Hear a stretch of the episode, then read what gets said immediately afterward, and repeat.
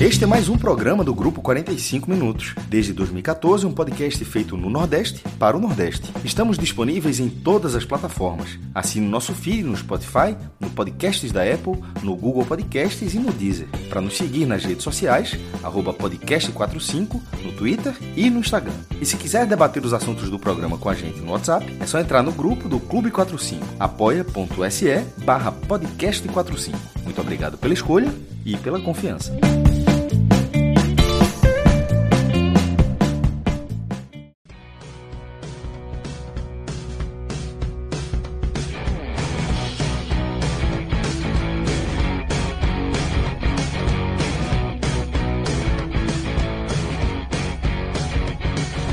Olá, galera! Estamos ao vivo aqui nos canais do Grupo 45 Minutos. Eu sou Celso Shigami e a gente está começando mais um telecast dentro da nossa programação, tá? É um programa onde a pauta inicial, né, imaginava-se que a gente fosse falar é, do jogo, principalmente, entre Petrolina e Santa Cruz, é, e eventualmente começasse a fazer projeções né, do que é que vem pela frente, semifinal, de repente outro clássico das multidões, mas é, a, a, os fatos, né, eles se impõem à nossa programação, obviamente, e apesar de em todos os momentos em que abordamos aí é, as, fizemos as nossas projeções desses confrontos eliminatórios do Campeonato Pernambucano, é, basicamente todo mundo colocando esse confronto como o confronto mais apertado, mais difícil de fazer uma, uma previsão, né? muito perto ali do 50-50, mas eu imaginava que eu, Celso, imaginava que hoje o programa fosse focar mais no jogo e os caminhos do Santa aí para a semifinal.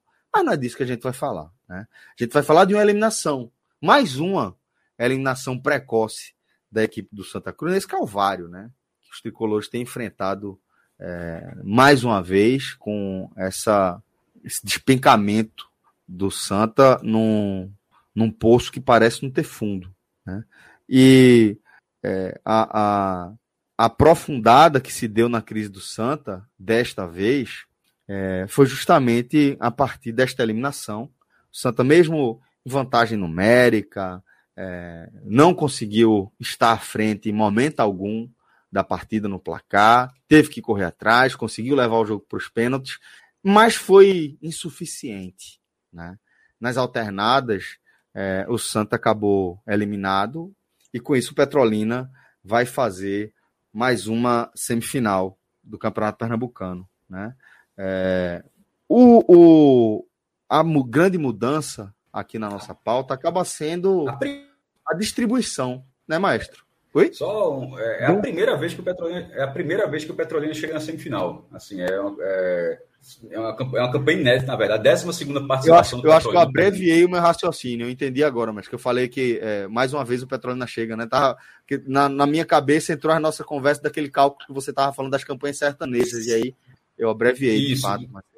Mas, Os clubes do interior, é, já, só para amarrar isso que o Celso falou, que a gente estava conversando de começar sobre os times do interior, o Petrolina é o quinto clube do Sertão a alcançar a semifinal. O Salgueiro do Sertão, o Salgueiro chegou, tá, o Salgueiro está buscando a décima semifinal seguida, assim, uma maluquice. Né? É, todo ano está na semifinal o Salgueiro. Então, o Salgueiro, que é do Sertão, mas tem outros nomes, como o, o, o pioneiro, que foi o Itacuruba, da menor cidade a ter participado do Pernambucano, é uma cidade de acho que 3 mil habitantes, 3.500 habitantes, o estado cabia 5 mil. Assim, as coisas do Brasil, né? Cabia mais gente no estado que a população da cidade. Só que esse Itacuruba tinha, ser... tem um potencial. Tinha a história da usina nuclear, né? Em Itacuruba. Até onde tem, era. Não sei nem dessa época, acho que a usina até depois. Mas aí, é, depois, esse tipo foi quarto lugar em 2004 e teve o artilheiro na época, Kelson. No ano seguinte, 2005, teve o Serrano, que ficou em quarto lugar também. Nessa época era turno no campeonato, ou seja, essa quarta colocação é que ele chegou na semifinal. É que ao final da competição foi o quarto time com mais pontos esse modelo agora de você ter que chegar ali no mata-mata na semifinal veio de 2010 para cá, né? É, e também tivemos recentemente o Afogados, né? É, em 2019, assim, o, o Afogados, na verdade, foi dois anos seguidos para a semifinal. Ou seja, Itacuruba, Serrano, Salgueiro, Afogados e agora o Petrolina, que a gente vai falar daqui a pouco um pouco mais do que representa Petrolina, mas para o Santa, né, nessa atuação, até para passar para Arthur aqui também, Celso, que é um jogo que termina, assim, na minha, na minha opinião, e, termina, e não termina com a sensação de que, pô, claro que a disputa foi nos pênaltis, ah, poderia ter dado qualquer coisa, mas falando assim, em relação ao desempenho no que foi a partida. De que o Santa Cruz não deixou a vaga escapar entre as mãos. Isso, isso não Em momento aconteceu. algum. Em momento algum. Nem alguma. nas cobranças. Né? Em momento algum. Nem, nas, nem, nem no tempo normal, nem nas cobranças. Exato. Obrigado, maestro, tá? Pela observação importantíssima é, para fazer o ajuste né, do que eu estava é, apresentando aqui. Mas o fato é que é, a partida, no fim das contas, vai ocupar um espaço menor dentro da nossa programação, porque as consequências vão acabar é, tomando nossas análises é, de forma mais preocupada, mais aprofundada, porque é, é, assim, às vezes você fica repetindo, né, alguns algumas frases feitas, né, como eu falei agora há pouco, que tem no, no fundo do Poço do Santa tem mais poço ainda, é mais fundo ainda. Mas é, é, é, basicamente isso, é entender que é um calvário que você não enxerga o fim, sabe? E é, é, o, a forma como isso vai impactar a relação da torcida com o clube vai estar na nossa pauta. O que é que cabe ao Santa Cruz para o calendário 2024 vai estar na nossa pauta, mas a gente vai abrir analisando o que aconteceu dentro dos 90 minutos e as cobranças de pênalti. Para isso, a gente conta com o maestro Cássio Zirpoli, que já falou aqui com vocês, e também com o meu querido Arthur Silva, que mais uma vez vai contribuir aqui com a nossa programação. Arthur, que é um, um, um integrante já de longa data da comunidade do Clube 45, já deixo um abraço aqui em todo mundo que já está acompanhando a gente, deixando é, mensagens, né? Deixando mensagem aqui no nosso chat, é, felicitando aqui nosso querido Arthur Silva, né? Nossos companheiros de dia a dia, como é, Luiz Felipe, se eu não me engano, né? Alves, é, dizendo que veio por Arthur tal. Então, assim, é, essa essa demonstração de afeto, de acolhimento, acho que tem muito a ver, é um, um, um, retrato muito, muito preciso do que é a nossa comunidade né, no Clube 45. Por isso, para mim, é uma alegria tremenda poder contar com um cara como Arthur aqui, comentando um programa nosso, um programa canônico. um programa canônico é, de algo absolutamente tradicional dentro da nossa programação. Então, Arthur, não, seja muito bem-vindo, tá? É, vou pedir para você é, se apresentar aqui brevemente para quem não te conhece, da outra participação que você teve aqui é, no nosso game show da Copa do Nordeste, e para a gente começar também a falar sobre é, esse jogo, né? O que aconteceu para que a gente esteja tão preocupado com o futuro do tricolor do Arruda. Artuzito, seja bem-vindo, meu irmão. Uma honra. Muito obrigado, Celso, Cássio, é, obrigado a todo mundo aí que está assistindo, boa noite a todos, né? Não podia começar sem agradecer pelo convite, para mim é uma, uma grande honra estar tá podendo comentar aqui, eu que acompanho o podcast desde 2014, desde o início ali, então, para mim é até maluco, assim, estar tá participando junto do programa com caras que eu escuto desde sempre, né? Sempre acompanham o meu dia a dia. Ô, irmão. E me apresentando rapidamente, eu sou Arthur, torcedor do Santa Cruz, se alguém ainda não percebeu. É, eu tenho uma página no Twitter sobre o Santa Cruz e o Santa Status, onde eu costumo trazer ali números, estatísticas, curiosidades é, sobre o clube. Sigam, inclusive. Sigam, por favor, galera. Boa, boa. Inclusive, já atualizei agora o histórico recente do Santa em disputas de pênalti, que não é nada bom. E a gente vai, vai comentar aqui sobre isso. É, e também, de vez em quando, cumprimento lá no podcast Arquibancada Coral, um podcast para a torcida do Santa Cruz. E muito feliz aqui pela oportunidade de estar falando com vocês. Falando sobre o jogo, Celso, é, eu estava eu tava ansioso para esse jogo, não apenas por ser uma decisão, por, por ser um jogo importante para o Santa Cruz, né, valendo principalmente a questão da vaga na Copa do Brasil, embora se vencesse hoje, não garantia, mas ficava próximo mas até por ser um teste interessante de avaliação do, do, do Santa, por ser a primeira vez, tirando o esporte, que o Santa ia enfrentar novamente um adversário que já enfrentou nessa temporada. O Santa pegou o Petrolina mais ou menos ali no começo do campeonato pernambucano, no que para mim era o pior momento do trabalho de Raniel Ribeiro, por exemplo. É, até quando teve um empate em 0 a 0 com Petrolina durante a fase de grupos, era, foi aquele momento para mim que deveria ter ocorrido a demissão de Raniel. Mas ele ficou e eu acho que era um bom momento para a gente comparar os estágios de evolução do Santa, né? Se o Santa Cruz de hoje ele está melhor do que o Santa Cruz daquele jogo, é, até porque a gente via muitos comentários de que o Santa Cruz ele vinha mostrando uma evolução, vinha jogando melhor, por mais que os resultados dali para frente eles fossem piores, mas muito também porque os adversários eram de um nível mais alto. Mas também existia a corrente de que, na verdade, o Santa Cruz não estava jogando melhor, o Santa Cruz estava apenas conseguindo se segurar muito assim na individualidade de Michael, etc. Então, eu, eu via esse jogo como uma oportunidade de tirar um pouco essa dúvida.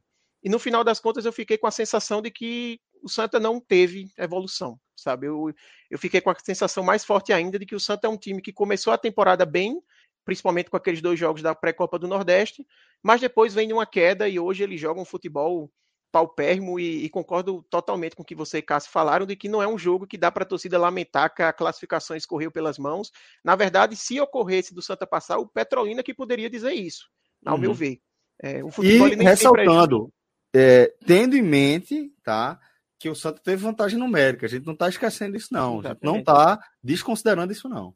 O futebol ele nem sempre é justo, mas para mim ele hoje foi justo. O Petrolina mereceu passar e a equipe que vai para a semifinal. O Santa Cruz, falando rapidamente aqui da partida, eu acho que o Petrolina começou o jogo melhor, atacando principalmente pelo lado direito deles com o Acauã, o lado esquerdo da defesa do Santa, já um sinal ali de que o Santa ia ter dificuldades por aquele lado. É normalmente um lado que o Santa vem tendo dificuldades com o Marcos Vinícius, ele até chega bem no ataque, mas normalmente deixa espaço atrás.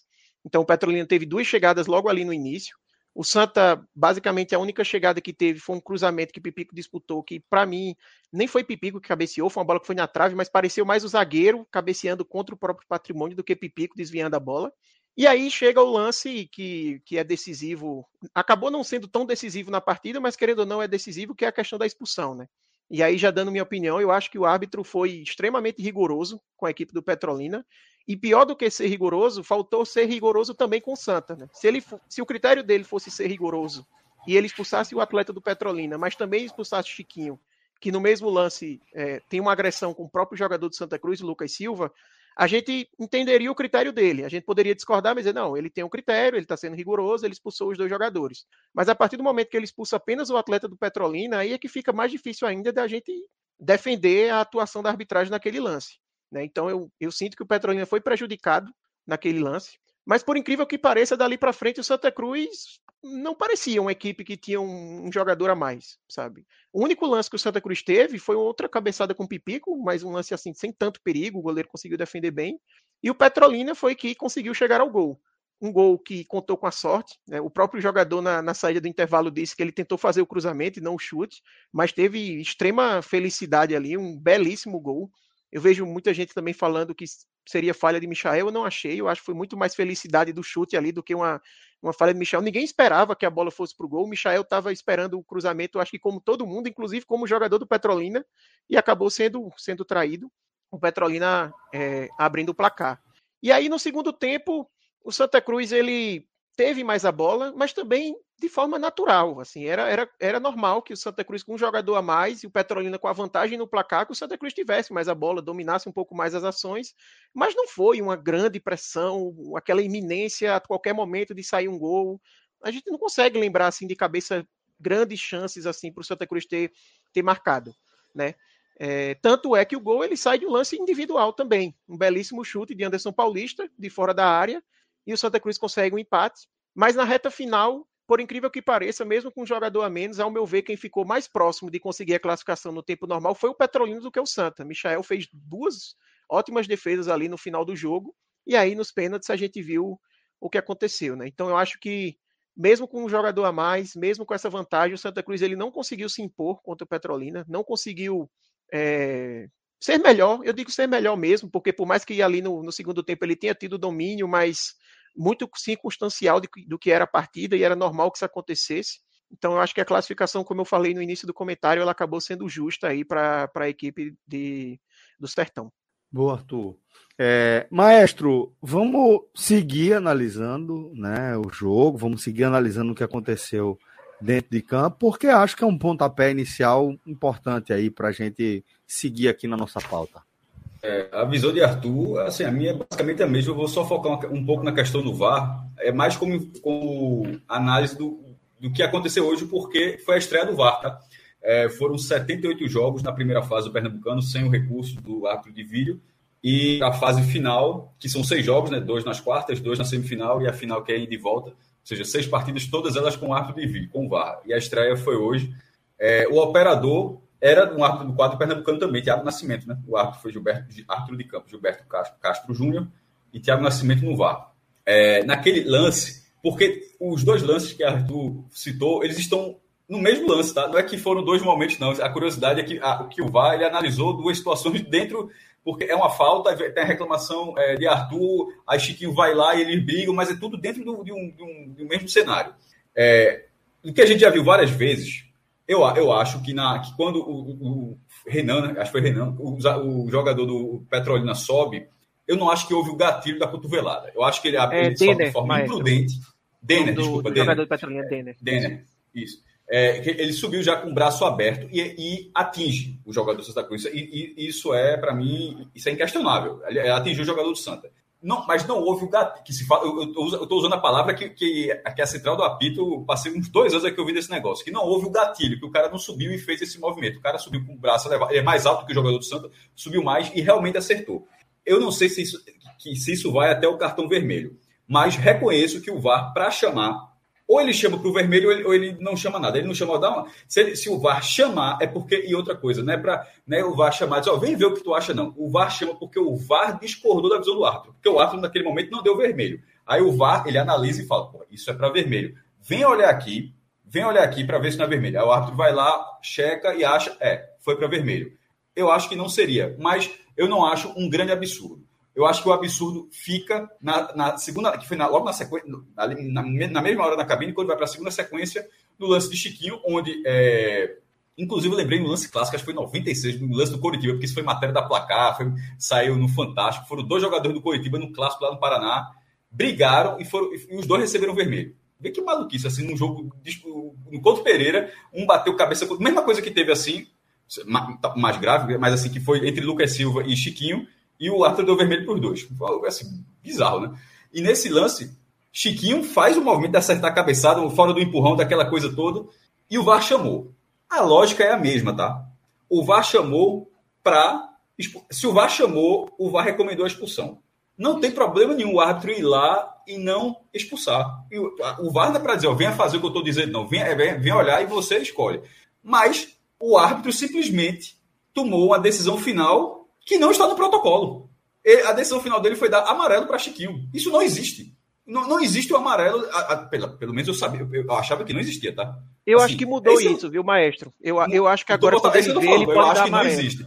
Pronto, é isso que eu tô falando. Eu acho que não existe. É, é isso que eu, é, meu ponto é, ainda bem que eu fiz exatamente a ressalva. Isso, ó, até onde eu estava acompanhando, não existia. Me chamou muito a atenção da ressalva. Primeiro, se for ressalva para amarelo, é foda, porque a ressalva vai ser o tempo todo chamando, né? Ou seja, na verdade é o seguinte: o VAR não vai chamar para dar um amarelo, o VAR chama para um vermelho, aí o cara, ah, isso não é vermelho, não, fica no amarelo. É eu acho, eu acho... Isso, exatamente. Ou, ou, seja, eu, eu fiz essa leitura também, maestro. Fiz essa leitura. E não que, tipo, tá é, autorizado agora o. o não, não é o VAR da amarelo. É o VAR dá o vermelho, é o cara. Não é para isso tudo, não, mas também não é para nada. Ou seja, não é para não é pra zero. Exato, exato. Só que era.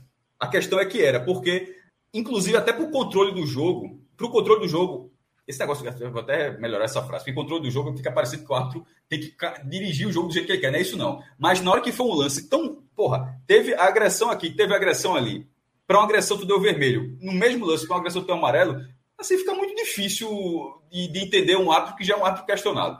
Mas isso, e, e, e isso foi com 30 minutos de jogo, é, e o Petrolina abre o placar depois. Assim, não ele não jogava, ele não ficou bem porque foi inferiorizado no número, mas ainda conseguiu abrir o placar. No segundo tempo, o Santa foi muito melhor até abrir o até empatar a partida. O Santa fazer por merecer, fazer por merecer o empate, embora Alan, o goleiro do Petrolina tivesse feito tantas defesas até aquele momento, mas a bola circulava muito a área do Petrolina. Agora, aconteceu uma coisa que eu, é, acho que todo mundo viu na Rede Globo, né? Deve ter dado uma boa audiência. É, hoje, Inclusive, se Rembrandt falou umas três vezes, está todo mundo ligado na Globo porque está dando audiência, porque é quase um, uma marca da Globo, né? Se durante a transmissão, opa, tá todo mundo se ligando na Globo, porque a turma tá chegando. Significa que os caras estão pegando lá o dado do Ibope. É... E a, a, o comentário de Cabral era assim: o Petrolina não estava 1 a 0 com 1 a menos e simplesmente se livrava, ele não, ele não prendia a bola em nenhum momento. Isso fazia com que o Santa Cruz recuperasse a bola e, e passasse o tempo todo a atacar.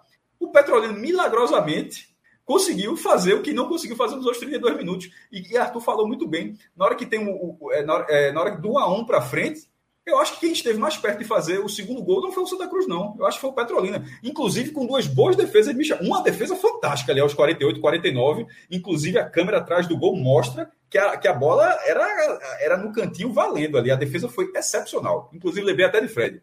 No debate que a gente teve ontem, não sei se a galera acompanhou, o Michel, tá vendo que o goleiro segura, pô? Ah, não sei o quê, levou o gol meu irmão. Não interessa se levou o gol do Ibs ali, não, pô. Mas o cara, a galera não perdeu a confiança no cara, não. Eu não vou nem falar para não ser maldoso com os outros goleiros do Santos, mas provavelmente teria entrado a bola. É, enfim, eu acho que se era para ter um segundo gol, teria sido o Petrolina. Foi, eu acho que da hora que foi para o pênalti foi um cenário justo, e na decisão por pênalti, é, o Petrolina sempre esteve ali num, num, num cenário. Né? Assim, quem perdeu o primeiro pênalti? Foi o Petrolina ou foi o Santa? Não, foi o Santa, na, é, foi o Santa, e depois o Petrolina perde também a certa, a, a certa trave. O Santa com o Ítalo Melo na trave. Isso a, a, o, o, momento que o Santa teve a oportunidade de ganhar foi na última cobrança que cabia o capitão Maílson do Petrolina igualar, igualar a série, né? Porque é, G2 botou na frente e seguiu. Então, assim, o Santa nunca. Ele, ele sempre ficou dependendo, no máximo, de que o jogador do Petrolina perdesse para definir. Ou seja, foi uma disputa muito aberta que o Petrolina teve dois match points ainda, porque. Até foi na transmissão, mas é verdade, é um match point Aí Marquinhos perde e Raika na segunda oportunidade, porque Ariel perdeu logo depois, é, desperdiçou. É, inclusive, eu fiquei muito curioso, Arthur, se tu puder já falar, já que está falando do jogo, do scout do Santa de pênalti, que tu falasse uma curiosidade, eu, confesso que eu não tinha visto ainda, não, que tinha publicado, é, que, o desempenho recente do Santa Cruz na, na, na disputa de pênalti. Eu, eu, confesso de cabeça, eu não faço ideia se é, se é positivo ou negativo. É bem negativo. Ó, de 2019 para cá. De quando para quando? 2019 para cá. O Santa São teve muito, aí. né? Muitas disputas. Foram 12, só passou em 4. 12. Em 2019 foram 4 disputas de pênalti. A gente passou contra o Náutico, que foi naquele jogo do milhão na Copa do Brasil. Perdeu para o Afogados, perdeu para o Afogados na quarta, nas quartas de final do Pernambucano, uma eliminação semelhante a essa, só que dessa vez foi no é, Arruda.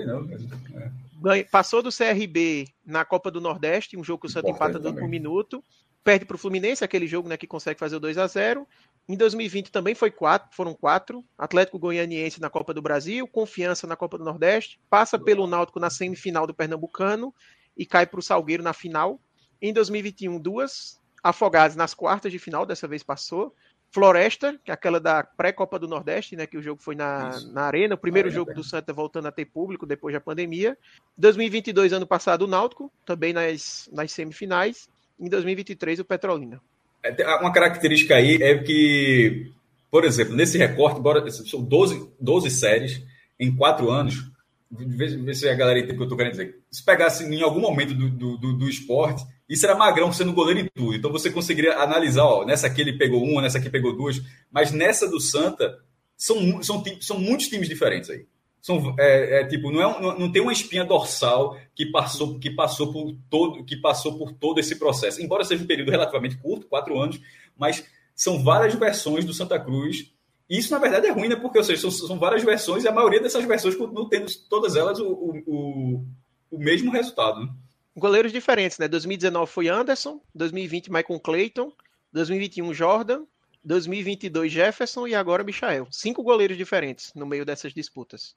Pronto, é isso que eu estava querendo, é isso, exatamente o meu ponto. Pronto, você falou é que eu estava falando em relação ao Magrão, passou, sei lá, 10 anos defendendo para o esporte, em 4 anos, com 12 séries, o Santos teve 5 goleiros. Assim, é, essa, é, essa, essa eliminação, que ela. Nem lembrava dessa do Afogado, realmente, é a segunda vez que o Santos perde nos pênaltis para um time do, do, do, Sertão, né? Essa do Afogado acho que foi, um, foi uma bem 8 a 7 foi uma bem extensa, né?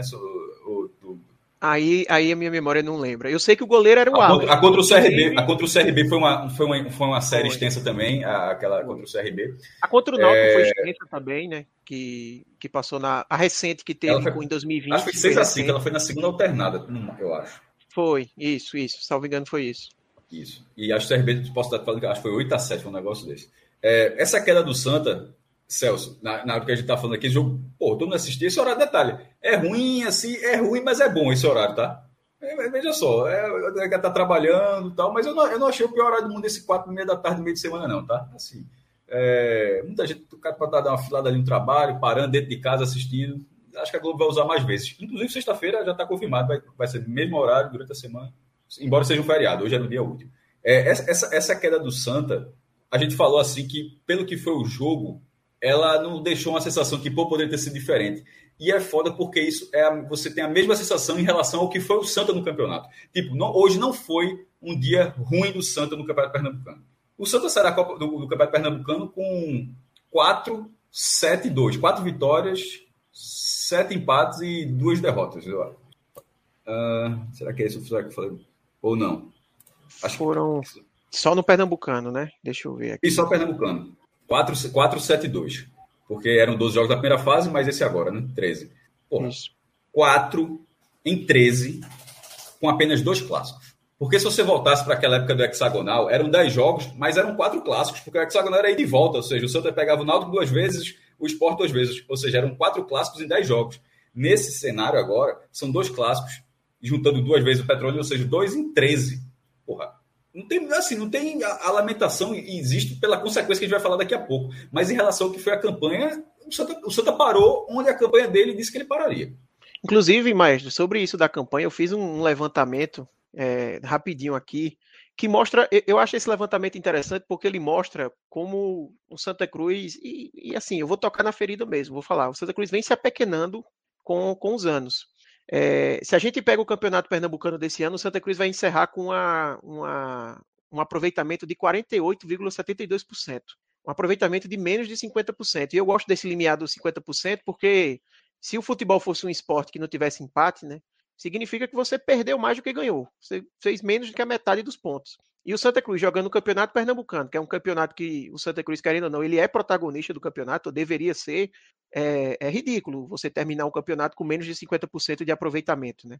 E aí, pegando um levantamento de 66 a 2006, são 41 campeonatos.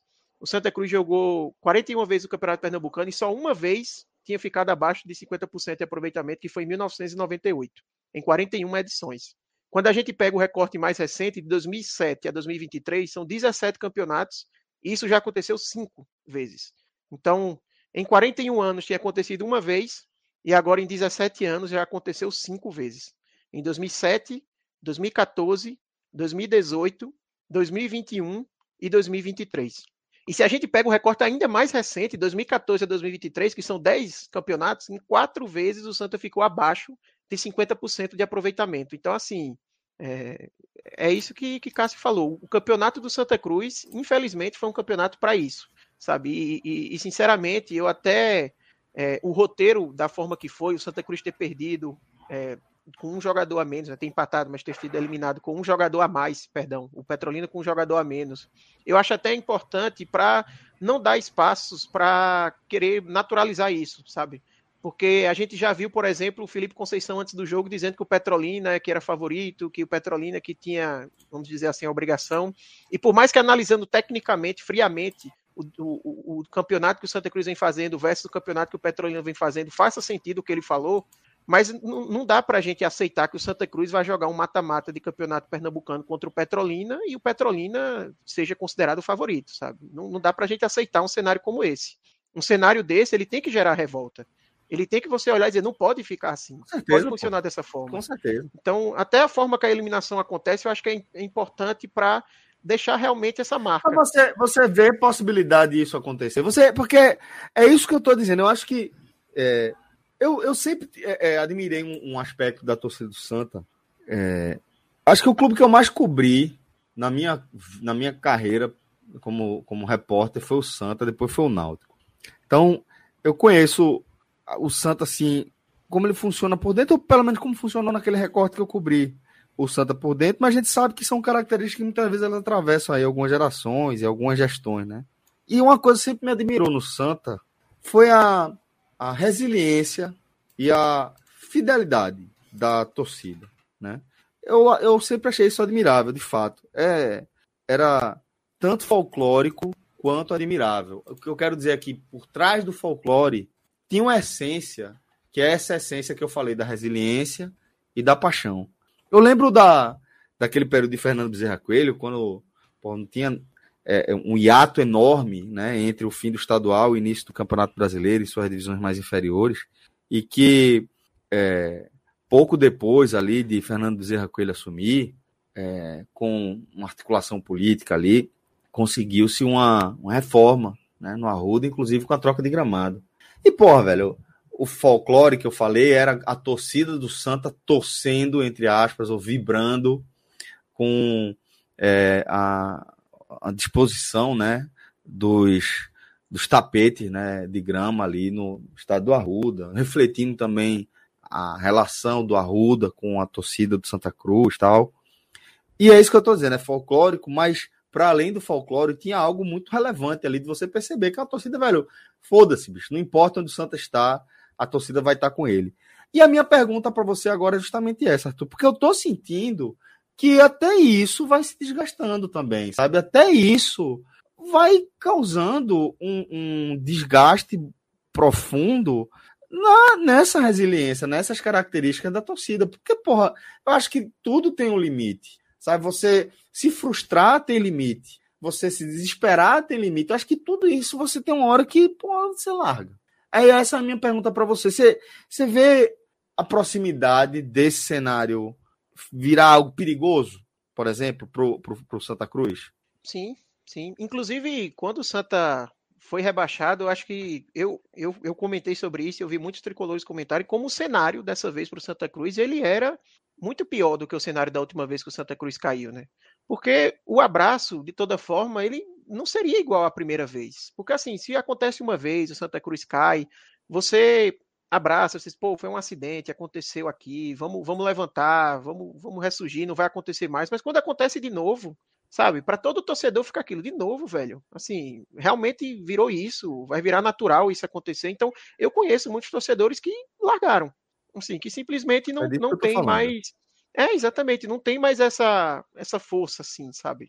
Eu acho que o Santa Cruz ele teve recentemente, ali em 2021, um movimento que chamou muito a torcida, é, que foi com a, com a, eleição do Pro Santa. Né? A gente viu, principalmente ali no início da gestão, um, um abraço da torcida, assim, como fazia tempo que a gente não via. É, realmente a galera se encheu de esperança, e aí foi mais uma algo que contribui ainda mais para isso, né? Porque você se enche Ótimo, de esperanças, agora vai mudar e vem de novo uma quebra de confiança enorme. Você vê que, na verdade, foi pior do que o que vinha sendo antes. Você diz, putz, realmente não tem não tem como a gente acreditar aqui que, que algo vai resolver, né? que é algo que, que, que a gente vai ver melhora, que a gente vai ver uma evolução. Então, é realmente um cenário muito complicado. E até porque, verdade seja dito, o trabalho que vem sendo feito é pior do que o que vem sendo feito, mesmo comparando com 2009 2010. Porque se eu comparo com 2011, aí é que não tem como comparar mesmo, né? Que o time foi campeão, depois conseguiu acesso, mas mesmo com 2009 2010, o Santa, mesmo com aquele, aquela é, dificuldade, ele se classificou, por exemplo, para a Série D em 2010. Em 2009 ele já tinha, porque foi quando foi criada a divisão, né? Mas mesmo se precisasse, o Santa Cruz em 2009 foi terceiro colocado no Pernambucano, sem muito sem muita dor de cabeça, assim, sabe? Não, não teve uma disputa, é, como a gente está vendo agora, a dificuldade que foi para o Santa Cruz che chegar na segunda fase, que classificam seis. Em 2010, que o Santa Cruz precisava jogar o estadual para garantir a Série D, também garantiu a Série D sem muitos percalços. A gente até não lembra, assim, de ter sido notícia, sabe? Cálculos para o Santa Cruz garantir a vaga na D. Foi algo meio que natural, assim. O Santa Cruz jogou o campeonato, estava é, abaixo ali do esporte náutico, até por uma situação financeira, o status que as equipes tinham, a divisão que jogava, mas estava acima das outras equipes do campeonato e conseguiu naturalmente essas vagas. Né? E não só porque Pernambuco tinha três vagas, porque o Santa Cruz ficou com a primeira das vagas. Né? Então, mesmo se Pernambuco, por aventura, tivesse apenas duas vagas, como é hoje, teria ido. Então, é, eu acho que tem toda essa questão do sentimento, de ser repetido, de ver o filme novamente e aquela história, né? Você vê o filme de novo, a, a bilheteria ela não vai ser igual, você não vai com aquele mesmo ânimo, mas também tem a questão de que você olha para o campo, você olha para a gestão e não vê esperança, sabe? já entrando aqui falando um pouco assim de próximos passos para o Santa Cruz, muito se fala sobre reformulação de elenco, é, contratar jogadores novos, o técnico sair. Só que, ao meu ver, de nada adianta fazer isso se o comando do futebol ele continuar sendo o mesmo. Porque se as pessoas que tomam as decisões e que montaram esse elenco aí, que é um elenco fraco, o, o técnico, para mim, também falhou hoje, né? Anderson Paulista, por exemplo, que fez o gol, para mim é inexplicável ele ter sido reserva desse time. Ele vinha sendo um dos principais jogadores do Santa Cruz, se não o principal, nas últimas partidas, e inexplicavelmente, quando ele vivia o seu melhor momento no Santa, virou banco. É, mas assim, esses caras eles não vieram para o Santa Cruz obrigados, assim. Eles entraram lá no Santa Cruz, ó, eu vou comandar o clube aqui, eu vou jogar no Santa Cruz, me aceitem e acabou, sabe? Eles estavam aí no mercado e foram procurar eles. E como é que eu vou acreditar que uma reformulação agora vai dar resultado diferente se as pessoas que vão tomar as decisões, que vão contratar, são as mesmas, sabe? E, e, eu acho que esse sentimento é o sentimento que grande parte da torcida tem. O, o pior de tudo, e aí casa muito com o que você falou, Celso, não é só os vexames, as vergonhas, como ter perdido para o Ibis ou ter sido eliminado pelo Petrolina, é realmente essa sensação que vem tomando conta da torcida de falta de esperança mesmo.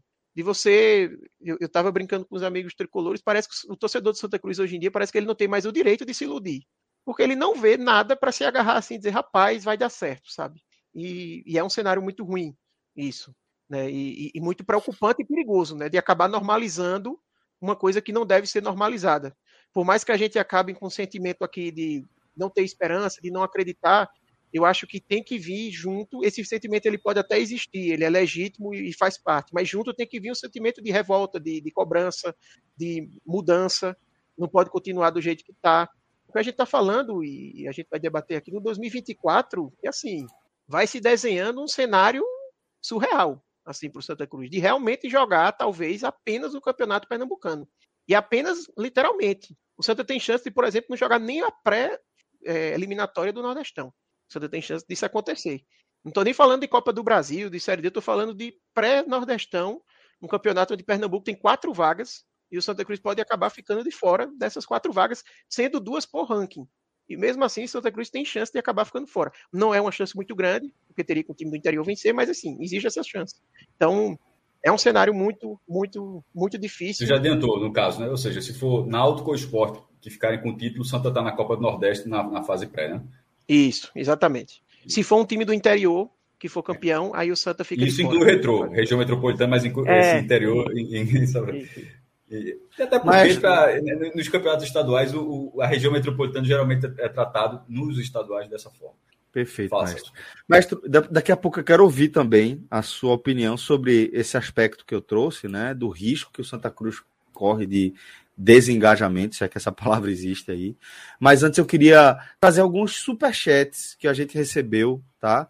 É, como por exemplo, André Luiz Araújo, trazendo aqui, pô, em plena Semana Santa, André Luiz, um cheiro para você, você é um querido, muito obrigado por sempre contribuir com o nosso trabalho, tá? De coração, obrigado mesmo. Ele mandou ainda outra mensagem dizendo, aqui, ele, ele é médico em Petrolina, ele tá dizendo o seguinte, ó, aqui em Petrolina tá uma festa, é buzina o tempo todo.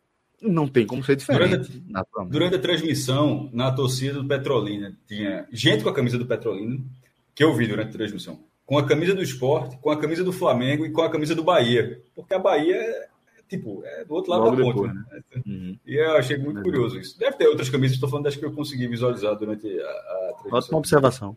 E um comentário e rápido gente... sobre o Petrolina, Celso, sobre a campanha. Claro. Assim, o Petrolina é aquele time que teve no imbróglio, no imbróglio que resultou no Pernambucano ter 13 times. O Petrolina foi a última equipe, vamos dizer assim, a saber que ia jogar 28 de dezembro.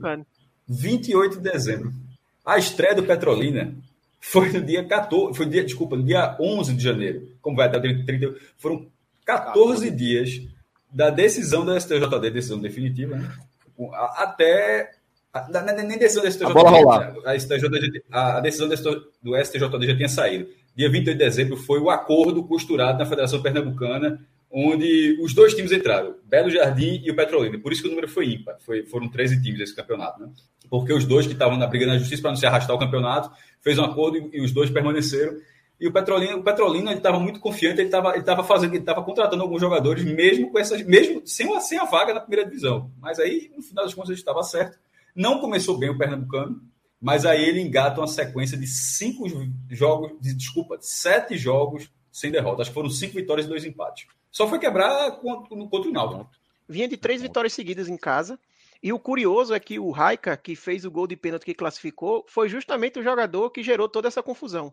Era ele o, o zagueiro que tinha a denúncia dele dele estar tá irregular e foi o cara que definiu a classificação do Petrolina para a semifinal. Meu velho, você agora, tá, tá vendo, jornalista é isso. É, isso aí, todo mundo fez o texto, talvez tenha passado batido por todo mundo. Isso era, história, que... isso era o líder de toda a matéria, mestre. É, é, seria, no mínimo, seria uma, uma, uma, ótima matéria vinculada. Acho que o Lito continua sendo o Petrolina chegar pela primeira vez à semifinal, porque e com isso pode até chamando depois do embrolho e tal, porque tem o ineditismo. Mas a força dessa história é, é muito boa, porque realmente foi raica, foi era, era, era, uma, era alguma coisa de, não sei se foi cartão, acho que foi inscrição, mesmo a Série 2 é uma esculhambação, sei que algum jogo ele não podia jogar, e no fim das contas é o cara que marcou sendo o sétimo cobrador, porque ele não estava ele não tava nos cinco, ele não é um dos cinco cobradores não, mas a, a história realmente chegou até ele para ele. Ótima lembrança, meu velho. É, e aí, por fim, queria ler também a mensagem aqui de Isaac Silva, tá? Isaac que fala o seguinte: Boa noite, pessoal. Aqui. Boa noite, pessoal. Grande live. Arthur, a cabeçada de Chiquinho ainda no primeiro tempo e o placar ainda no 0 a 0 É reflexo de um bastidor conturbado no Santa? Abraços. Você é fera, Arthur. E com essa de, de Isaac, Arthur, antes de você responder, deixa só é, eu, eu leio outras mensagens aqui que a gente recebeu, tá? É, Zé Roberto, pronto, perfeito. Rodrigão, tu é fera. É, criando memórias. Esse rapaz novo comenta muito bem. Você ainda não tem nome, mas considere-se o rapaz novo, porque nem eu, nem o Maestro somos. É, Lucas Furtado, parabéns, Arthur. Ótimas falas. É, outra mensagem: esporte arretado. Esporte arretado. Muito bom, Arthur. E por aí vai. Zé Roberto, gostando muito do Arthur. Né? Então, assim, é... Ricardo Costa, finalmente um cara que entende futebol e sabe do Santa Cruz. Tá vendo aí, mestre? Toma aí. A turma apoiou de graça aí, viu? É, mas todo mundo, pô. Mas é isso mesmo. Mas assim, o, o que é importante. Aí, aí, veja, é não, não era desse, eu prefiro ficar, não eu prefiro ficar calado, né? Porque assim, tem. Mas é o seguinte, dizer que, que realmente, Arthur, pô, muito bacana, tá? Seus comentários até aqui e vamos seguir. Prevejo muitos telecasts juntos aí. Vamos seguindo aqui, Arthur. É, e agora eu vou falar com. É, Davidson também está perguntando aqui. É, cadê Felipe?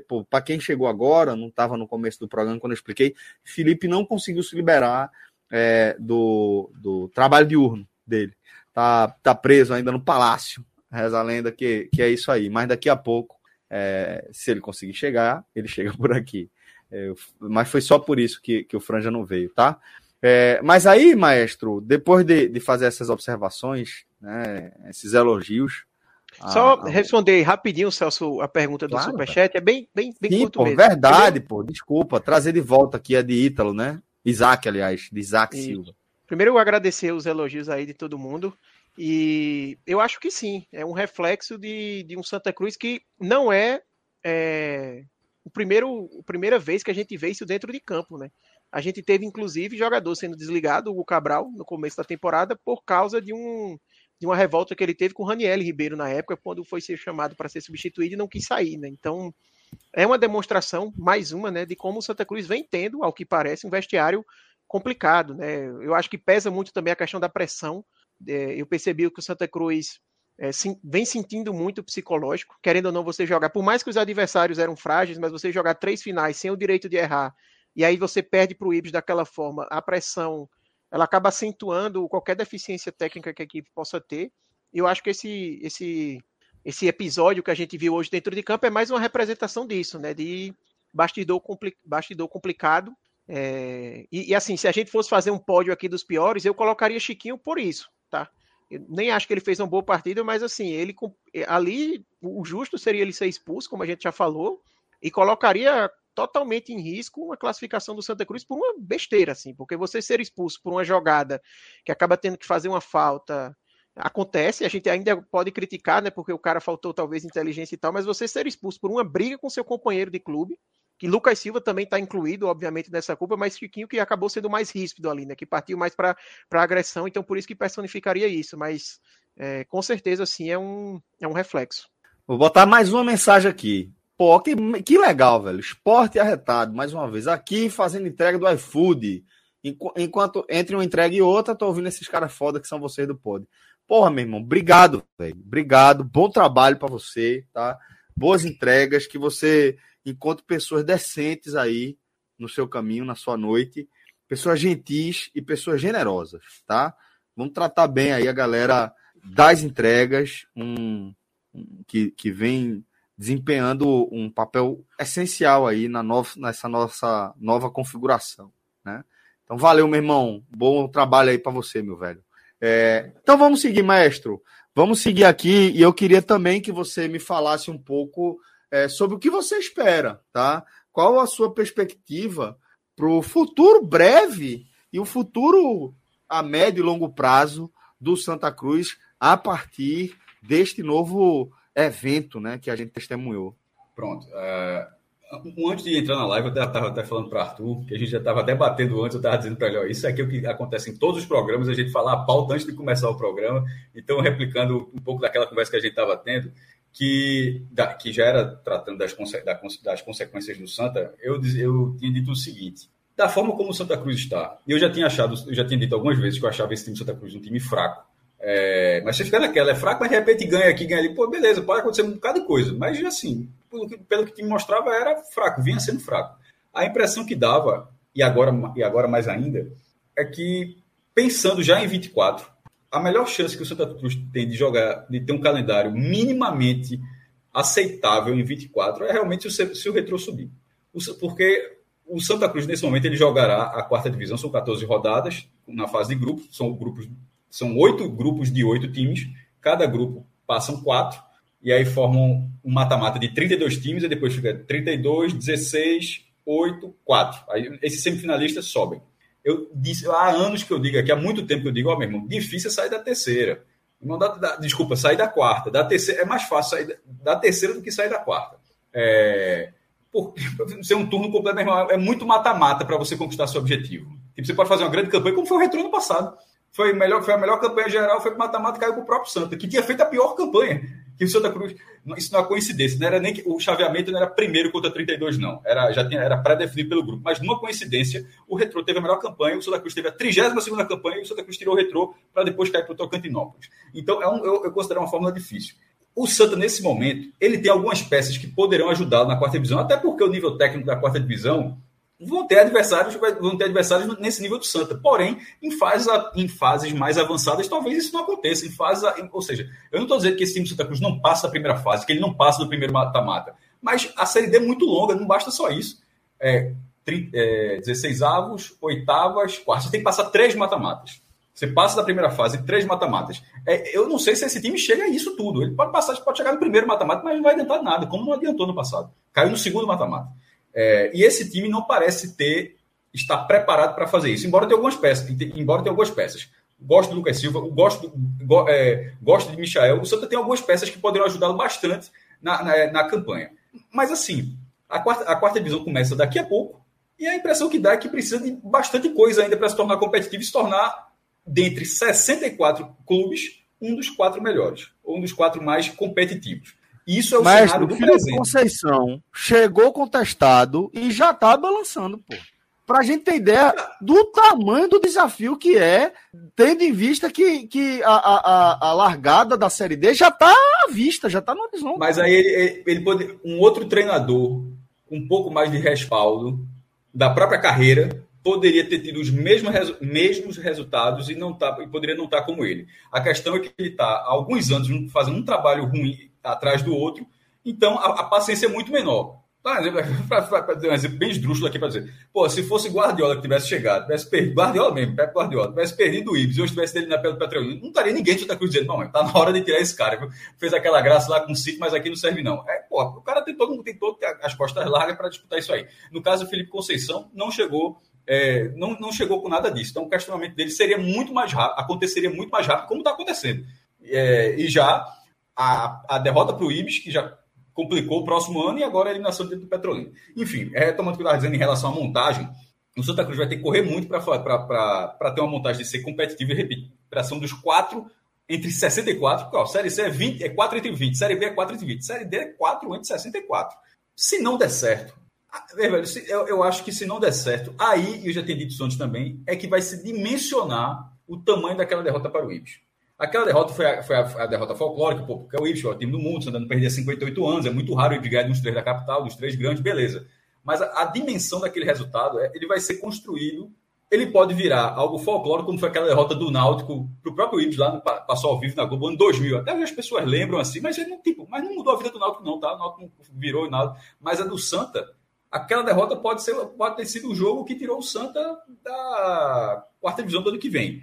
E não, e não jogar a quarta divisão o ano que vem, num ano onde não terá a Copa do Brasil e que tem uma possibilidade de não ter a Copa do Nordeste, assim, como é que. Eu acho que. É, volto até para o debate de uns 10 minutos atrás sobre largar. Largar, acho que o cara ninguém larga nunca. Você pode até se afastar até para sua sanidade, para melhorar sua sanidade, sua saúde um pouco. Mas você ama o clube, meu irmão, você pode até se desapegar um pouco, mas eu não consigo, eu não consigo ver uma pessoa que falou disso, eu abstraí. Uma vez, eu, meu irmão, uns 10 anos, eu gostava de futebol, hoje eu odeio. Hoje eu tenho alergia. Eu não, eu não, talvez exista essa pessoa, eu estou dizendo que eu não conheço. A pessoa pode até dizer que é assim, mas eu não acredito também. mas o, o, então acho que o cara desapegar, desapegar é complicado. E como é que vai se abraçar um time nessa condição, se chegar nessa condição em 2024? Porque a gente está falando que o Santa Cruz em 23 tem toda essa crise. Esse cenário de 24, como é que ele pode ser minimamente melhor ao atual? Eu estou falando agora financeiramente. Porra, só se aparecesse uma proposta de SAF aí que ninguém sabe de onde viria e pronto, aí beleza. Vai ter o um calendário mínimo, 23, 24 vai ser uma merda, mas tem dinheiro, mas fique tranquilo, torcedor, que a partir de 25 a prova já está longo prazo. Tipo do Bahia, vendeu por, sei lá, 70 anos, 90 anos, sei lá quanto é que vendeu para o Grupo City. Você vendeu para o resto da vida.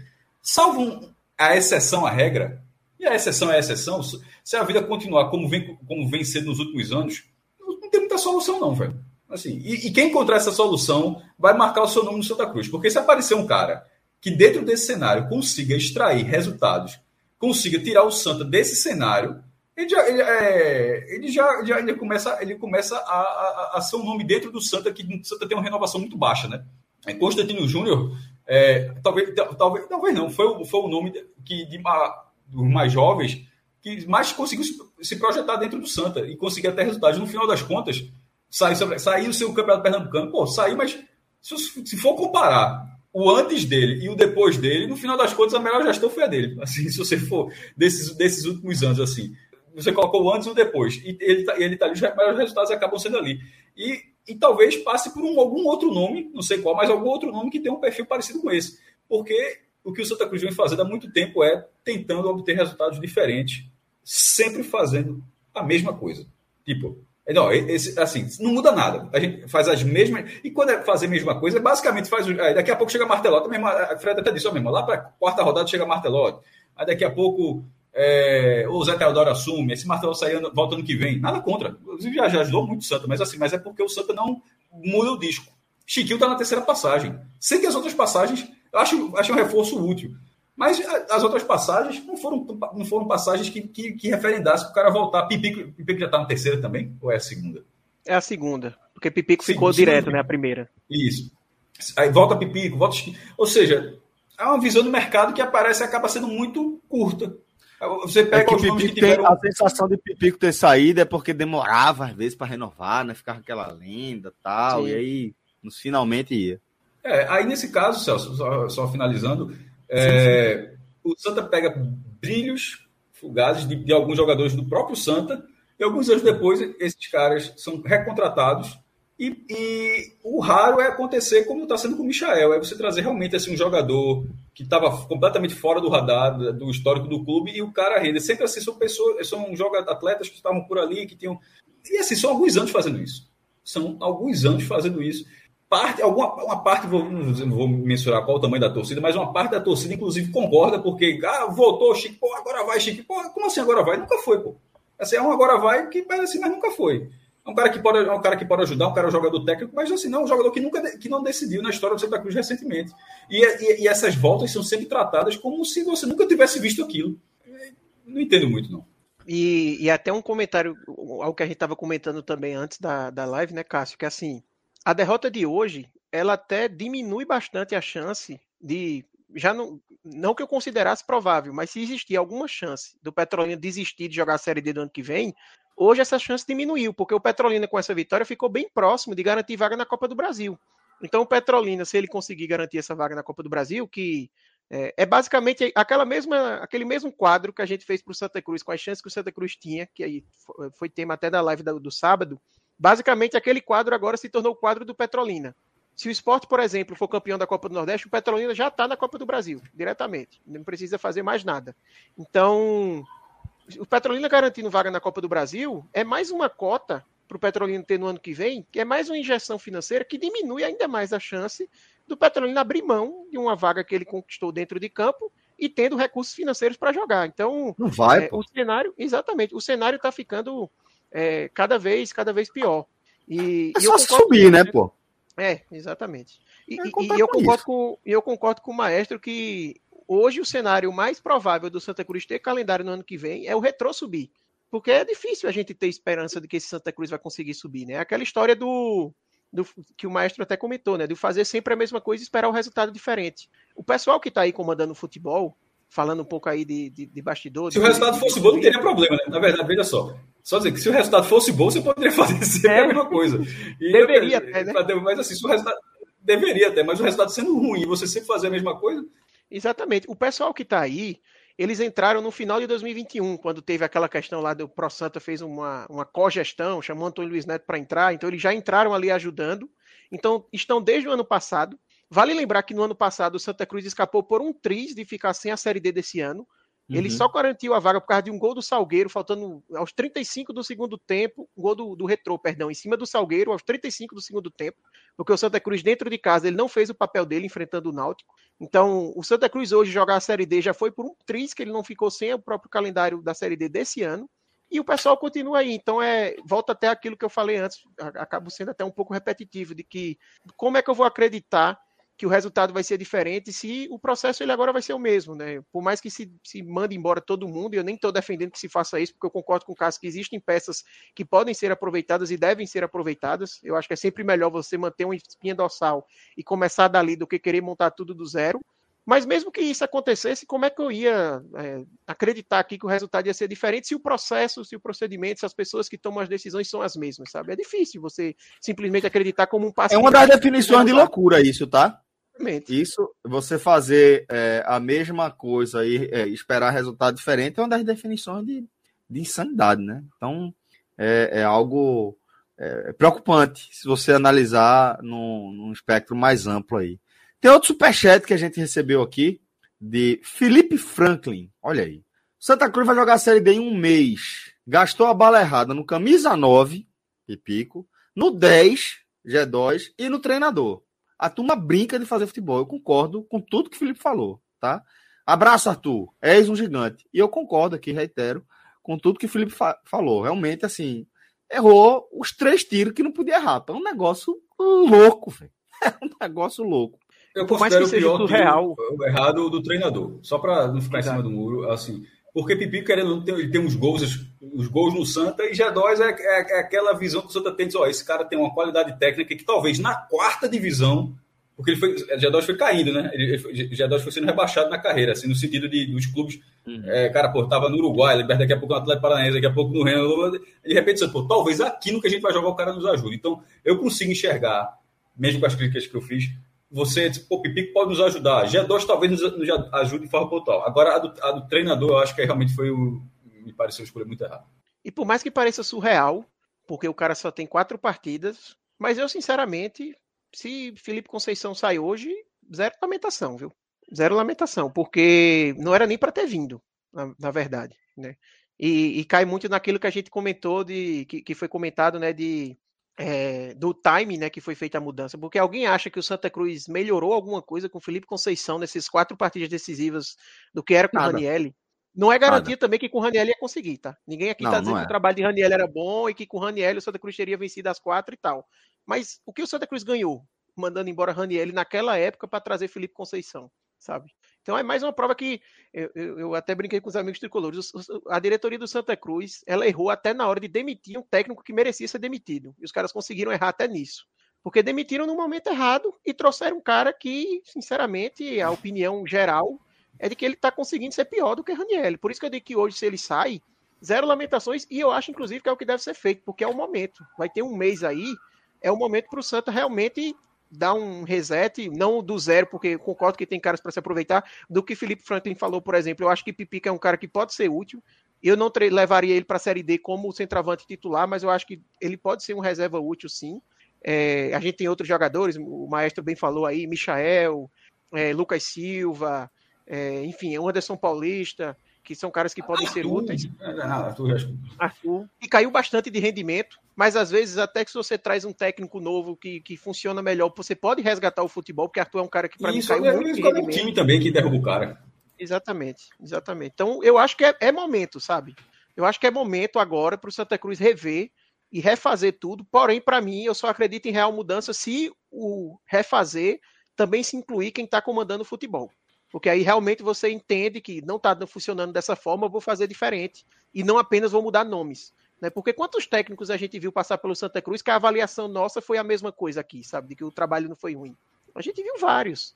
O que parece o Santa Cruz atualmente é que só muda o nome, mas o problema é o mesmo. Muda o nome do técnico de Raniel para Felipe Conceição, muda de Bolívar para Roberto Fernandes, muda de é, Brigatti para Alexandre Galo, aí muda o centroavante de Daxon para Pipico, muda o zagueiro de alemão para, sei lá, era antes Breno Calisto, mas no final das contas o problema ele continua, sabe? Então, tá dando para ver que não tá dando resultado, né? Então, tá na hora de realmente tentar algo diferente de verdade. É isso. É, vamos ler aqui mais alguns superchats. A gente estava falando de 2024 caótico, mas a questão. A, não sei se estava.